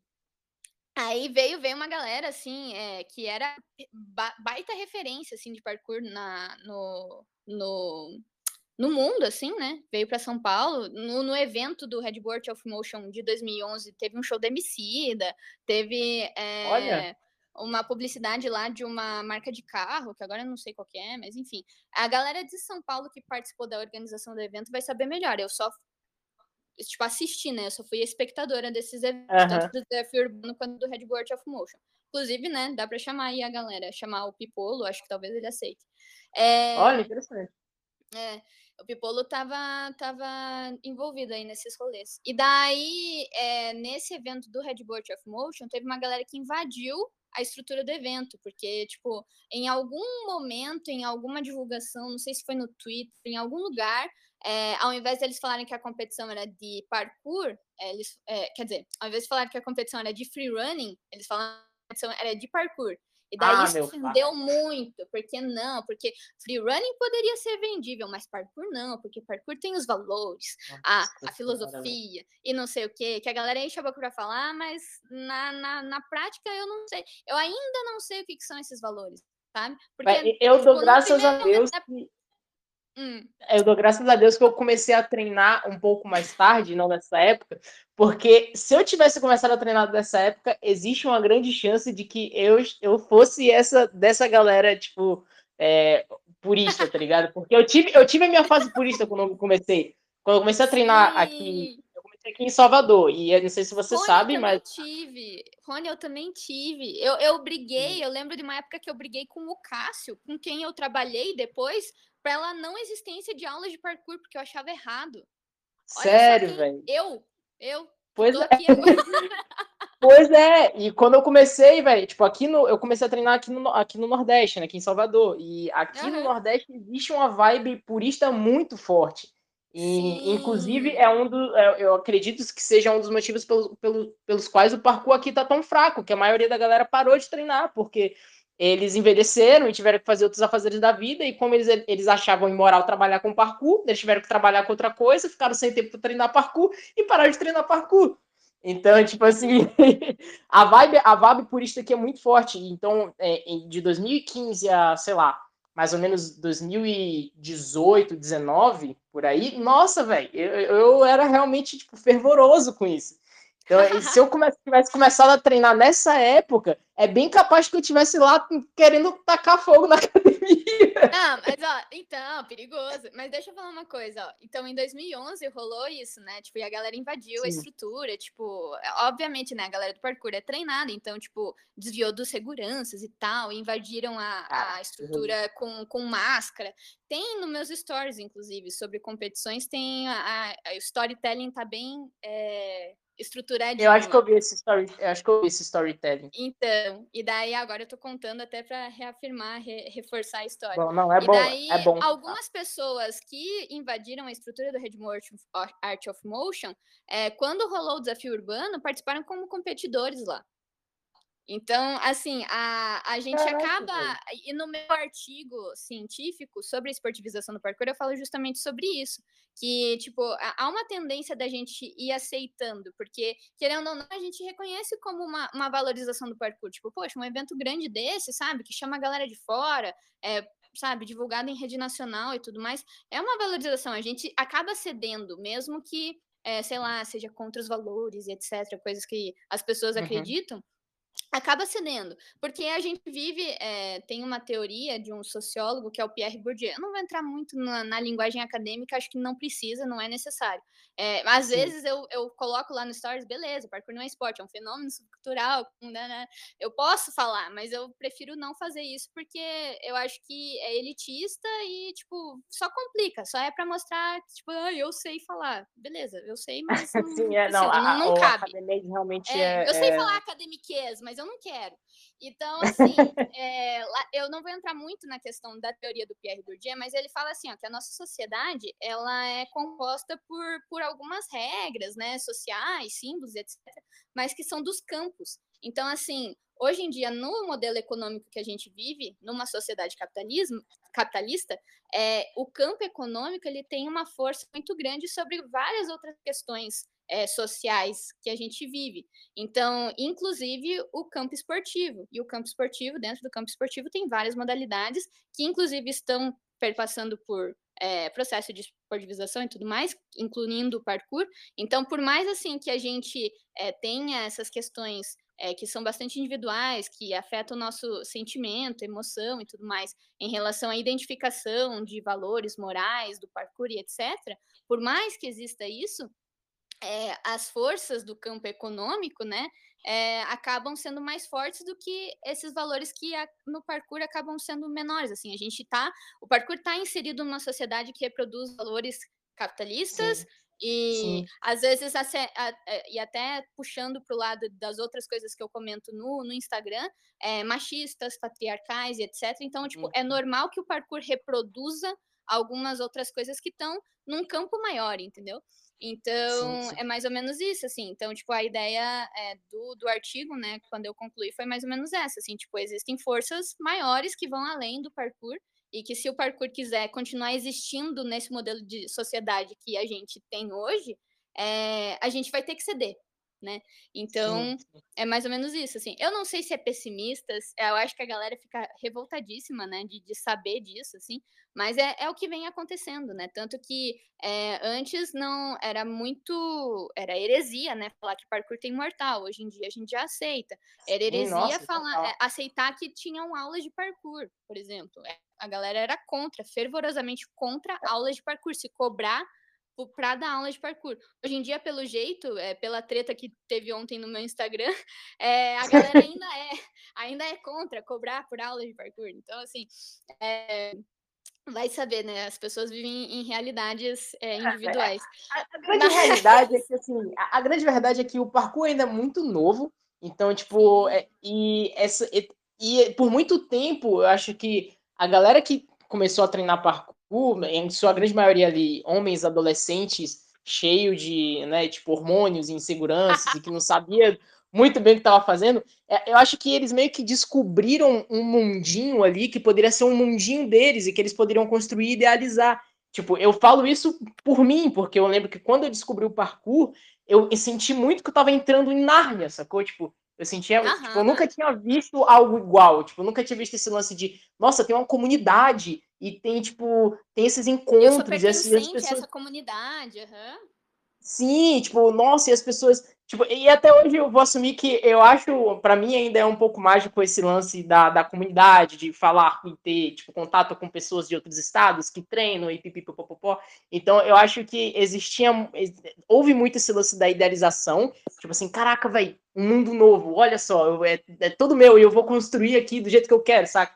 Só que, uhum. tipo, esses adolescentes não perceberam que o parkour ele tá dentro de um mundo muito maior que aquele mundo que ele estava querendo construir e que, eventualmente, como você falou, ele vai sofrer essa influência do mundo externo, saca? Tipo, não tem como você manter essa idealização por muito tempo. Não é à toa que muitos desses adolescentes puristas, quando envelheceram, foram fazer outra coisa e pararam com o parkour, sacou?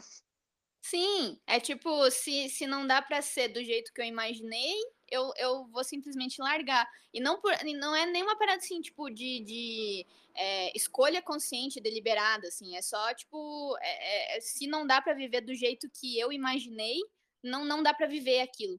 Se eu não consigo, se eu não tenho mais o tempo disponível de passar sete horas treinando parkour, porque sim. quando eu estava no ensino médio era isso que dava para fazer, é, eu não, não consigo mais treinar parkour. Tipo, em vez de adaptar a realidade, tipo, ser mais flexível, enfim. É, mas é doido, é doido isso. É, mas, ah, cara, é mais ou menos isso. E daí, depois que, só voltando para eu fechar, assim, a minha trajetória, isso, é, depois sim, sim. Que, eu, que eu não concluí o meu mestrado, daí eu voltei a trabalhar na área de educação física, né, como personal, como professora de pilates, que eu tenho formação em pilates também, tudo mais. Olha, e eu recebi nossa. o convite para voltar é, a dar aula de parkour com o Cássio, né, com quem eu já tinha trabalhado em dois, até 2013. Aí eu falei, olha, tô parada de treinar, porque inclusive no mestrado eu passei dois anos sedentária total, total, total, total. E eu fui da corrida, fui do crossfit, eu fui, sabe? Eu sempre tive atividade física bem, bem presente na minha vida. É, e daí do nada eu parei total. Ah, assim, Raíssa, foi, 2000... você foi crossfiteira, Raíssa. Eu fui, você eu fui coach de crossfit, Nossa, velho. Agora você caiu no meu conceito. Ué? Porra, crossfit é, é eu, eu, tenho, eu, tenho, eu tenho um rançozinho assim, com crossfiteiro. Aprendi, aprendi, muito, aprendi muito no crossfit. Então, é, ah, que massa. E daí, em 2017, eu voltei a dar aula de parkour. E na época, eu tive a oportunidade também de ser coach de crossfit. E daí, na época, eu treinava crossfit, parkour e corrida de rua. E daí, nessa época, eu até participei de algumas corridas de obstáculo. Eu tenho uma bem famosa em São Paulo, que é a Bravos, a que eu participei aqui. Em Brasília tem também. Em Brasília tem a Bravos. É? Ah, então, Sim. aqui em Curitiba, aqui no Paraná, a gente tem a Braves. É, e daí vem galera do estado inteiro, às vezes de Santa Catarina também. E era, era considerada na época, não sei como é que tá agora a questão das corridas de obstáculo, mas era considerada uma das mais desafiadoras do Brasil. É, tanto Olha. que tinha Spartans também, que é uma corrida que acontece tipo de forma internacional, assim. É, eu lembro que a galera que treinava comigo foi fazer a Spartans e falou, cara, a Spartans é, é nada, a Braves é muito mais difícil. E eu fui pódio da Braves é, nas três edições que eu participei. É, Caraca, fui pódio de categoria e pódio feminino também.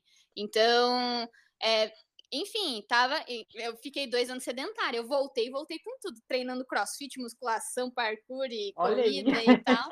E daí fui. Chegou de pé na porta. É, exatamente. E daí, e daí em 2017 eu voltei a treinar parkour. Em 2018 eu tive um ano assim muito incrível de treino de parkour, porque eu, como eu trabalhava na academia, eu fazia questão de treinar todos os dias parkour e acrobacias. Foi lá que eu comecei a aprender a girar. e até Olha. hoje estamos na missão aqui. E daí, 2000, só que daí em 2019 eu parei de treinar com tanta frequência. Eu, a mesmo trabalhando numa academia, era, era muito difícil eu conseguir tempo e cabeça assim para treinar. Então foi um ano mais complicado de treino. É, continuei dando aula, né, óbvio, é, mas não, não consegui ser consistente. E daí em 2020, quando eu saí da, da ponto B da academia, eu voltei a treinar na rua. Que fazia muito tempo que eu não treinava né, em parque, praça, na rua mesmo. E, e, cara, e foi um ano assim de redescoberta do parkour para mim, porque como eu, eu, tinha passado tanto tempo afastada do parkour, treinando na rua mesmo, eu fui ver, falei, cara, quer saber? Eu vou, vou começar a levar a sério meus treinos, vou, vou ser o melhor que eu posso ser no parkour, assim. E, tipo, tô uhum. nessa missão até hoje, assim. Tanto que daí em 2020 eu fiz um vídeo de parkour, eu, em 2021 também, em 2022 pretendo continuar, pretendo tirar giros no concreto esse ano. E, Olha aí, e é engraçado, e é engraçado pensar que, tipo, eu tô muito mais motivada e é, embrasada, assim mesmo, é, empolgada, empolgada. Empolgada, tipo, de, de melhorar no parkour hoje com 30 anos, né? Vou fazer 31 no final desse ano, é do que quando há 10 anos atrás, assim, com 20, 21. Porque eu achava, com 20, 21, eu achava que eu realmente não era capaz de ser boa no parkour, assim. Não que hoje em dia eu me acho boa, mas assim, eu, eu vejo que, tipo, a, a, mudou muita coisa, assim, virou muita chave. Não é questão de ser boa para os outros, é questão uhum. de ser uhum. boa para mim. Assim, eu vejo o quanto que eu posso melhorar ainda. E, cara, 30 anos, né? A galera pensa assim, tipo, pô, 30 anos é muito velho e tal. Às vezes até para uhum. começar uhum. a treinar, né? Tipo, pô, mas eu eu nunca esqueço, vem um menino um dia falar assim: "Poxa, eu tenho 22 anos. Será que é muito tarde para começar a treinar parkour?" Eu falei: Nossa, velho. Pô, cara, eu tenho 30. Aí ele falou, sério que você tem 30? Daí eu falei, é sério, pô, então para com essa palhaçada aí, né? Treinar, por favor. Ó, oh, ainda te chamou de novinha, falou que não parece que tem 30, saiu no lucro. É. Você vê, você vê, eu engano. Mas é, pois é. daí, é eu acho, eu acho bacana isso, assim, tipo, esse poder do parkour também que tem de ressignificar as coisas, assim. A gente tem esse imaginário também que parkour é uma coisa de adolescente, mas, sei lá, estamos aqui adulto, né? Você também. É. Você, você tem quantos anos, Rony? Eu tenho 24, faço 25 esse ano agora, em junho. Ah, também, adulto, adulto. Passou dos ah, 18 sim, sim. é adulto. É. é, embora, embora muitos de nós ainda não se comportem como tal. É verdade. Os adolescentes de 30 anos, né? É pois é. É, mas pois é, é, tipo, eu até comecei recentemente a dar. É, que agora eu tô, não tô em Brasília, né? Mas quando eu tava ainda dando aula, né, antes do, de eu suspender as aulas, eu comecei a dar aula para um cara de 36 anos, velho. Que ele. E ele, tipo, começou, tipo, ele era sedentáriozão, e o bicho resolveu começar tudo, assim, ó. Tipo, o bicho começou a fazer skate, o bicho começou a fazer parkour, tipo, 36 anos da cara, sacou? E, tipo, tipo, assim, tem essa. Sim, muito irado, velho. E, e, é muito massa ver, ver ele, tipo, empenhadão, assim, tipo. Eu costumo falar que eu, eu gosto, o, entre o público infantil, o adolescente e o adulto, o meu preferido é adolescente, porque o adolescente, ele normalmente tá mais focado em fazer um movimento ali. Não, mentira. Nossa, velho. ok, também, não vou mentir, não. não vou mentir aqui um pouco. também me identifico. pois é, só que, tipo assim, o lance é que o adolescente normalmente ele tá mais interessado no parkour em si, a criança é mais lúdico e o adulto ele tá mais interessado em estar em forma. E então por isso eu prefiro mais público adolescente. Só que esse esse rapaz de 36 anos que eu comecei a dar aula, cara, ele tem o, o, o interesse no parkour da mesma forma que o adolescente tem, tipo, é, é aquela mesma vibe de, velho, eu quero aprender esse movimento aqui, aprender. Aham. Uhum. Sacou? Tipo, não é aquele lance de tipo, ah, eu quero ficar em forma e, e tipo, poder correr ou ficar shapeadinho pro verão. Tipo, não é isso, ele realmente quer aprender o movimento, saca? E Sim. isso é, é, o que mais me dá um brilho no olho, de falar, pô, que massa, bora então. Tipo, de querer treinar a pessoa, dar aula a pessoa e tudo mais.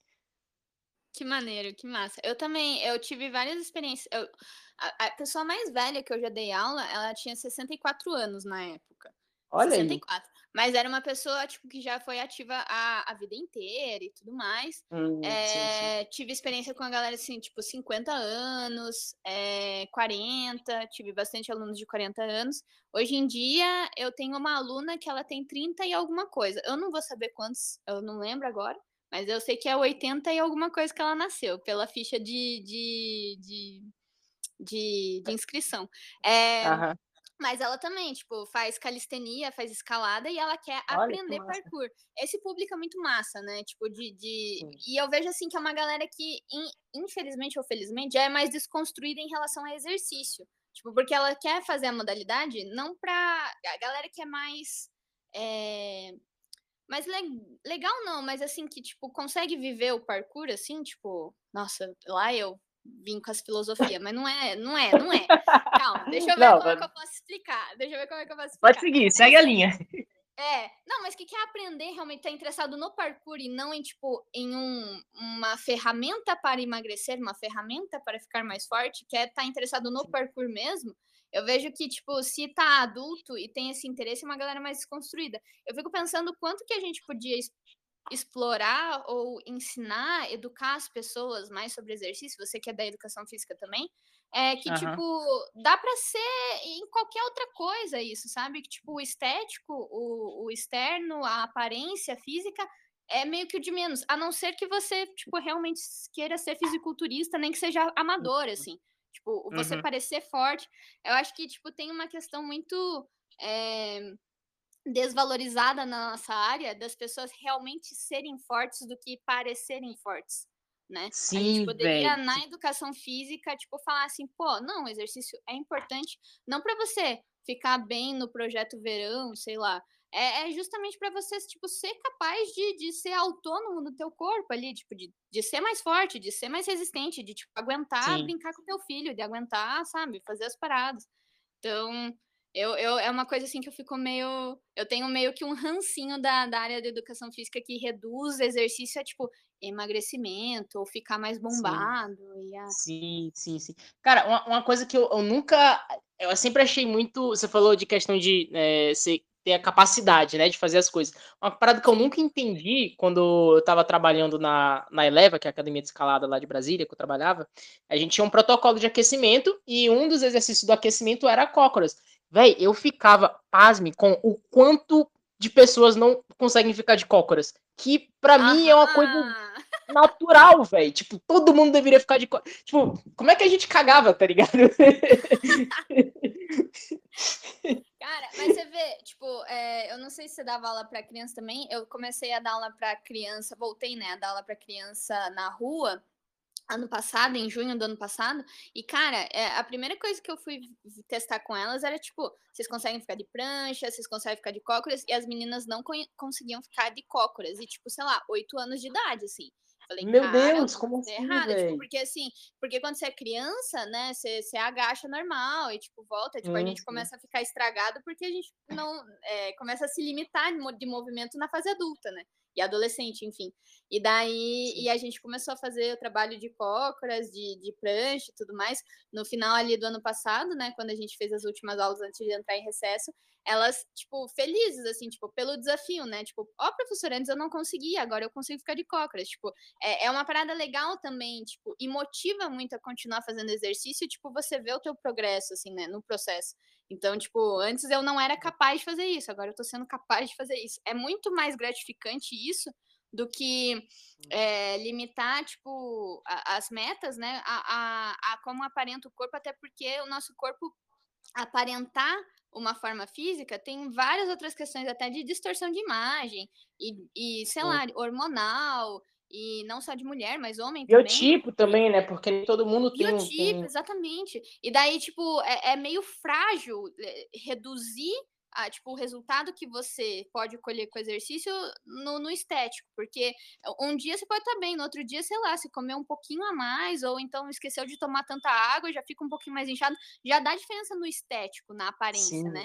E, e, a capacidade não, a capacidade fica se você continuar treinando e tudo mais. Eu acho maneiro ter esse, esse, essa forma de pensamento, assim, sabe? Sim, demais. Assim, na minha adolescência, quando assim, minha mãe ela é educadora, minha mãe é professora de educação física também, né? E aí teve uma época que ela teve uma academia e tal. Eu tinha lá meus 14 anos de idade, se eu não me engano. Foi quando eu comecei a, a fazer mais atividade, eu entrei para musculação. E aí nessa época eu, óbvio, queria ficar mais, né? Tipo, bonitinho, shapeadinho, até porque é, a minha infância inteira, até mais ou menos a cidade dos 14 anos, eu era bem gordinho, porque eu, tenho asma, né? Então eu tomava muito corticoide. E o ah, corticoide ele te dá uma inchada, né? Então eu era eu sempre bem gordinho e tal. Minha, minha resistência cardiorrespiratória era também bem ruim por causa da asma. E aí eu comecei a fazer musculação e aí eu fiquei, pô, velho, eu quero agora eu não quero ser mais gordinho, não. Agora eu vou ser o malhadão bonitão da sala e pegar geral. e aí eu comecei a ir nessa vibe, e aí ah, deu certo, tipo assim, eu comecei a emagrecer, fiquei mais fortinho, tipo, até, não vou mentir que até hoje, às vezes, eu tenho uns momentos meio narciso no espelho, assim, fico, olha, eu tô legal. Mas, Cara, mas é depois que eu... Mas assim, é, é bom, inclusive, você olhar no espelho e falar, pô, tô forte. Eu, eu tipo, comecei a academia ano passado, né? De, depois de muito tempo de ter parado e tal. Eu vi que eu realmente comecei a ficar mais definida, mais forte. Falei, pô, massa. Mas, tipo, não, não, não era o meu objetivo principal, assim, sabe? Eu acho que é legal, uhum. tipo, você olhar no espelho e falar, Sim. pô, tá maneiro. É, é bom. É, é não, essa que é a questão. E aí, quando eu entrei no parkour, que eu comecei a, a tipo, treinar mais por uma questão de ter a capacidade física do que aparentar ter a capacidade física, foi que eu, eu achei muito mais legal você realmente ser forte ou ser flexível ou ser ou ter mobilidade do que aparentar você ser forte. Tipo, e, e uma das eu via muito, o que eu mais via, velho, era, era. É daí que vem um pouquinho do meu, do meu desprezo pelo crossfiteiro, que os crossfiteiros iam na academia, na academia de escalada, e tipo assim, eu, eu sentia muito um arzinho de superioridade quando o crossfiteiro chegava. Aí ele chegava, olhava os muros, falava assim, ah, de boa. Véio, o cara passava mal no bagulho de iniciante, tá ligado? E o cara, tipo, vai bombadão, fortão, e eu, e eu fiquei tipo, velho, eu prefiro ter um corpo mais ou menos, ou tipo, que nem seja tão forte, e ser capaz de fazer as paradas que eu quero fazer, do que só, tipo, ter um corpinho de verão que no final das contas não serve para muita coisa, tá ligado? É que aí é que tá, é que aí é que tá. Tipo, a galera do CrossFit, vou defender a galera do CrossFit, nem sou do CrossFit mais. mas é, vou defender a seita do CrossFit, uma vez da seita. Não, mentira. É, mas assim, eu acho é, é que existem especificidades, né? Eu não sei se você já chegou Sim. a ver, eu não sei se ainda tem no Netflix, mas tinha os documentários das competições do CrossFit Games. Cara, é bizarro, Rony. Porque, assim, a ideia do CrossFit é, é, é tipo, montar, montar não, né? Mas, enfim, é treinar pessoas para elas serem as mais bem condicionadas do mundo, né? Tipo, de todas Olha. as áreas. Então, a ideia é que você seja capaz de levantar muito peso, de ser muito resistente, de levantar o próprio peso, de tipo, de várias coisas, né? Tanto que a ginástica, o, o LPO, né? O levantamento olímpico, e o, e o cardio, né? O endurance deles. Então, assim, é, eu acho assim que a galera do CrossFit, inclusive daí tem as questões de regionalidades e tudo mais. Aqui no Brasil, uhum. a galera gosta muito de LPO pelo menos aqui em Curitiba, eu vejo que a galera gosta muito de LPO. Tem outras Sim. cidades que a galera gosta muito, tipo, no crossfit, dos movimentos ginásticos. E, e, tem uma galera do crossfit que gosta muito de cardio. Eu lembro quando eu treinava crossfit, eu amava correr. E eu era a esquisitona dos coaches e da turma toda, porque a galera detesta correr, porque quando você tá mais pesado é obviamente mais difícil. Só que assim, Sim. aí chegava no levantamento de peso olímpico, cara, eu chorava, tipo, chorava assim, tipo, reclamava, putz, era um saco porque eu não era coordenada e eu não era forte o suficiente para levantar as cargas que eram exigidas lá num, num treino de, de. que daí tem as categorias, né? Scale, RX e etc. Mas enfim, é, então assim, tipo, é, tem especificidades, né? A galera pode ser grande, Mas é, é aí é que tá, tipo, pega, ele vai fazer um levantamento terra com, sei lá, três vezes o teu peso, tá ligado? E é, é, não é a mesma coisa que. É que aí é que tá. Daí, tipo, ah, é eu prefiro é, ser apto a, enfim, mexer meu corpo de certa forma do que ter o corpo do verão. Eu acho que, tipo, sei lá, eles daí preferem levantar muito peso do que subir um muro, entendeu? Ah, Aí é de válido, gosto válido, válido. também. Eu gosto de É de levantar peso gosto, é também. de gosto. Aham.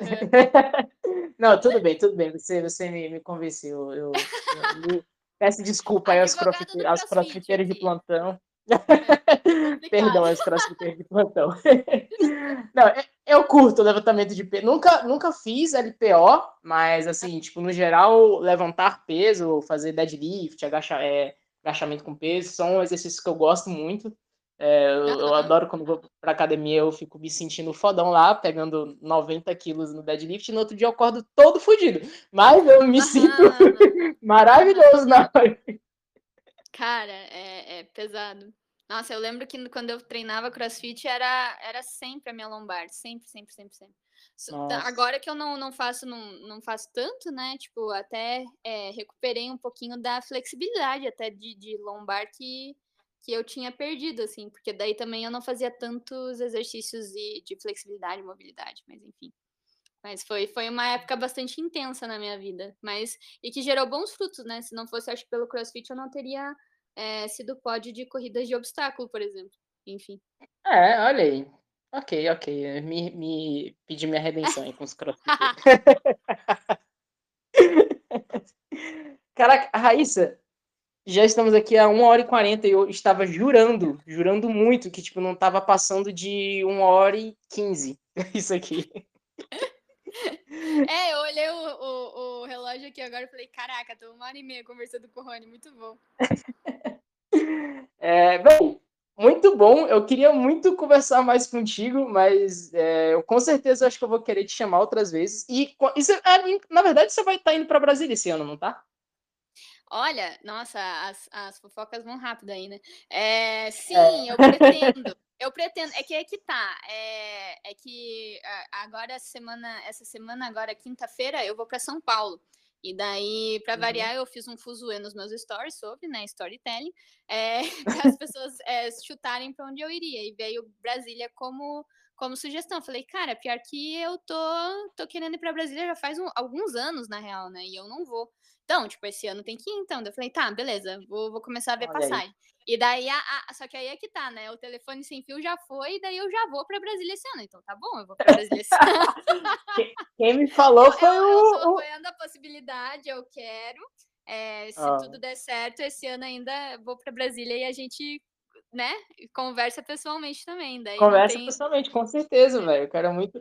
Eu já quase fui para Curitiba uma vez, inclusive. Inclusive, eu tava vindo com a Camila de ela me abrigar. Tal- Talvez ela nem lembre Olha! disso, mas sim, foi em dois... foi, vai, foi logo antes da pandemia. Eu tava indo para participar do CWB Challenge, que na época o Cássio Ah, era a competição aberta, só que nesse ano ele fechou e aí ele abriu quatro vagas para pessoas de fora. E aí eu me inscrevi, mandei um vídeo meu.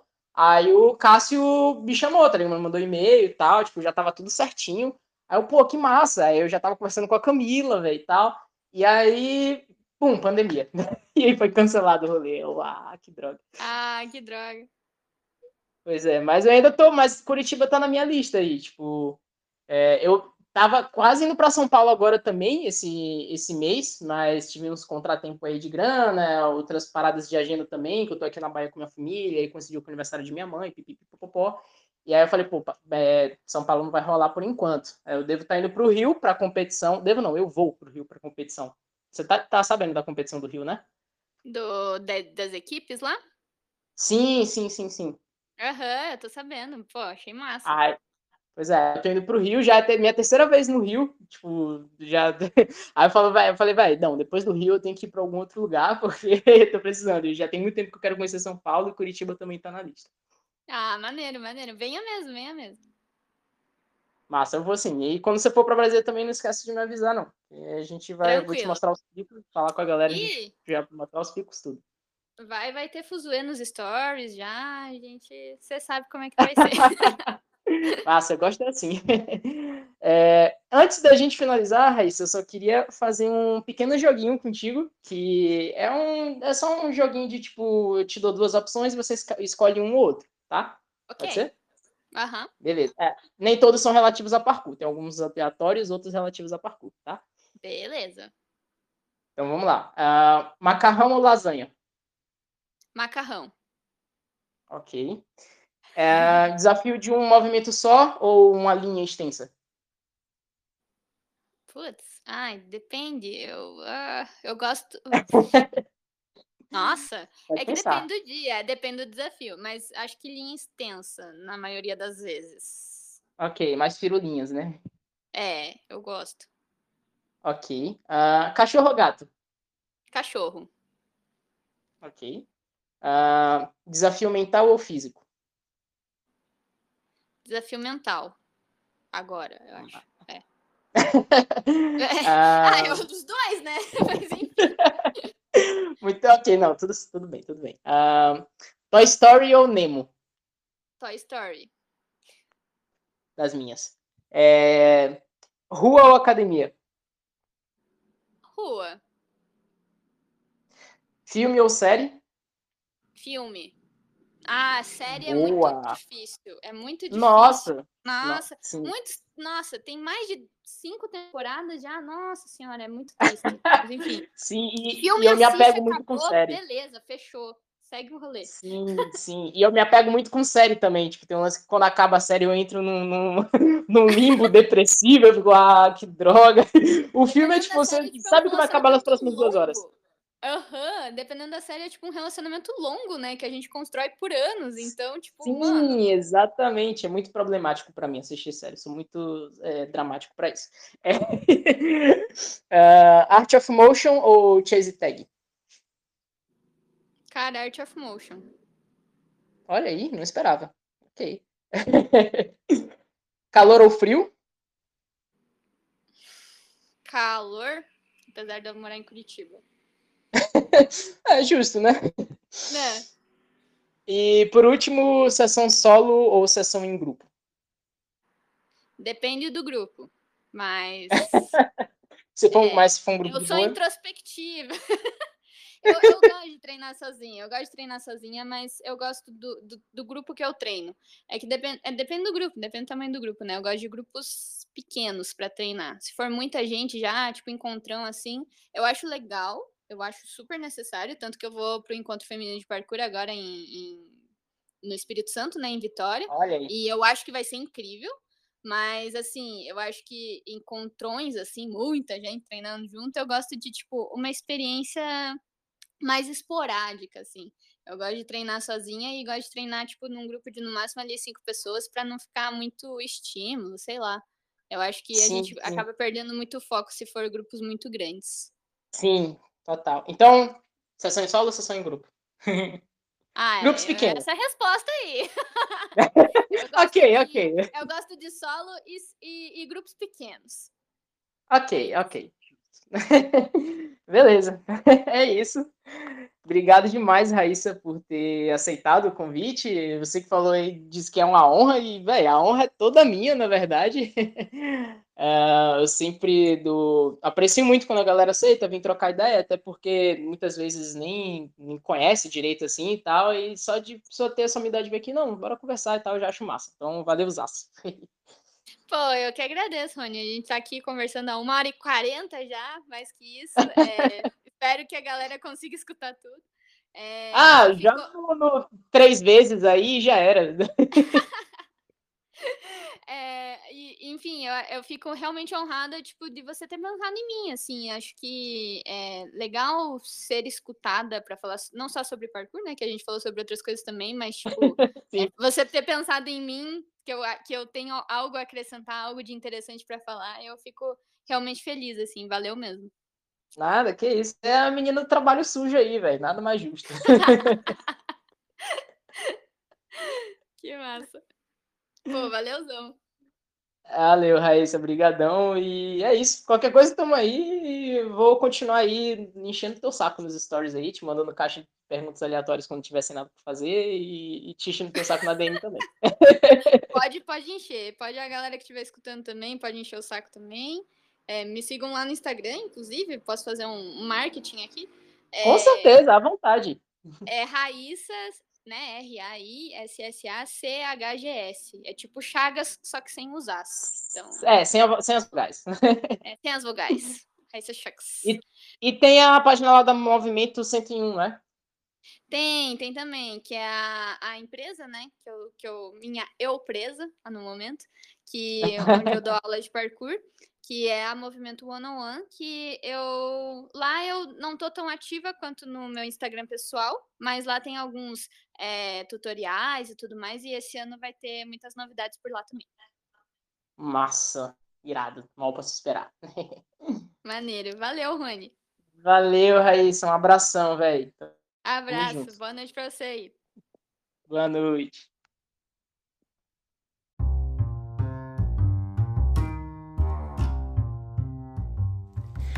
Bom, eu só queria começar isso aqui dizendo que se você chegou até aqui, tá de parabéns. Aqui, ó. Parabéns para você, de verdade. é, esse foi, velho, sem sombra de dúvidas, a conversa mais longa que eu já tive até agora. E, bom, antes eu tava tentando é, meio que limitar o tempo. Agora eu tô só me permitindo e ver até onde vai as conversas. Então, se for para ter duas horas, duas horas e meia de podcast, vai ter duas, duas horas e meia. E vocês que aturem. é, queria deixar mais uma vez aqui o meu muito obrigado a Raíssa e a todo mundo que chegou até aqui. é, cara, queria tinha tanto mais coisa que eu queria falar com ela, perguntar para ela e conversar com ela, mas sabe quando o papo flui tanto que às vezes não dá nem tempo de você falar as paradas que você quer. Então é isso. Então com certeza eu vou chamar a Raíssa mais vezes nas próximas temporadas pra gente debater outros assuntos. E eu sei que metade dessa conversa não foi nem sobre parkour, mas apesar disso eu acho muito importante a gente discutir esses temas, até porque como a gente está numa prática em que a gente convive muito em comunidade, a gente fala sempre em comunidade, então a gente tem sempre encontros, eventos, treinos em grupo. Então, essas conversas são importantes para a gente poder saber respeitar mais o espaço do outro e ter uma convivência mais harmônica com as pessoas, né? É... Então é isso. Foi, eu, eu acho que essa conversa foi muito proveitosa para mim e se você escutou, eu eu espero de verdade que você tenha aprendido muito com que ela ou até mesmo eu tenha dito, né? E é isso, mais uma vez, muito obrigado a todos e todas. Uh, não se esqueçam da Jam Sesh toda quinta-feira, às 8h30 da noite, tá? No Telegram. E ao ar no Spotify nas sextas-feiras. Não tem um horário específico. Tipo assim, pode ser um 11h59, mas sexta-feira vai estar tá lá.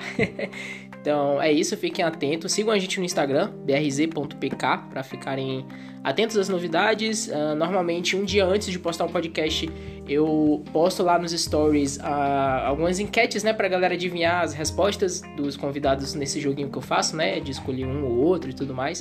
É bem divertido. E é isso. E sigam a Raíssa também. Não, não deem esse vacilo. Sigam ela, tá? É Raíssa Chagas. Só que o Chagas sem as vogais. No caso, seria C-H-G-S. Então, é isso. Tamo junto. Bons treinos e até a próxima. Falou!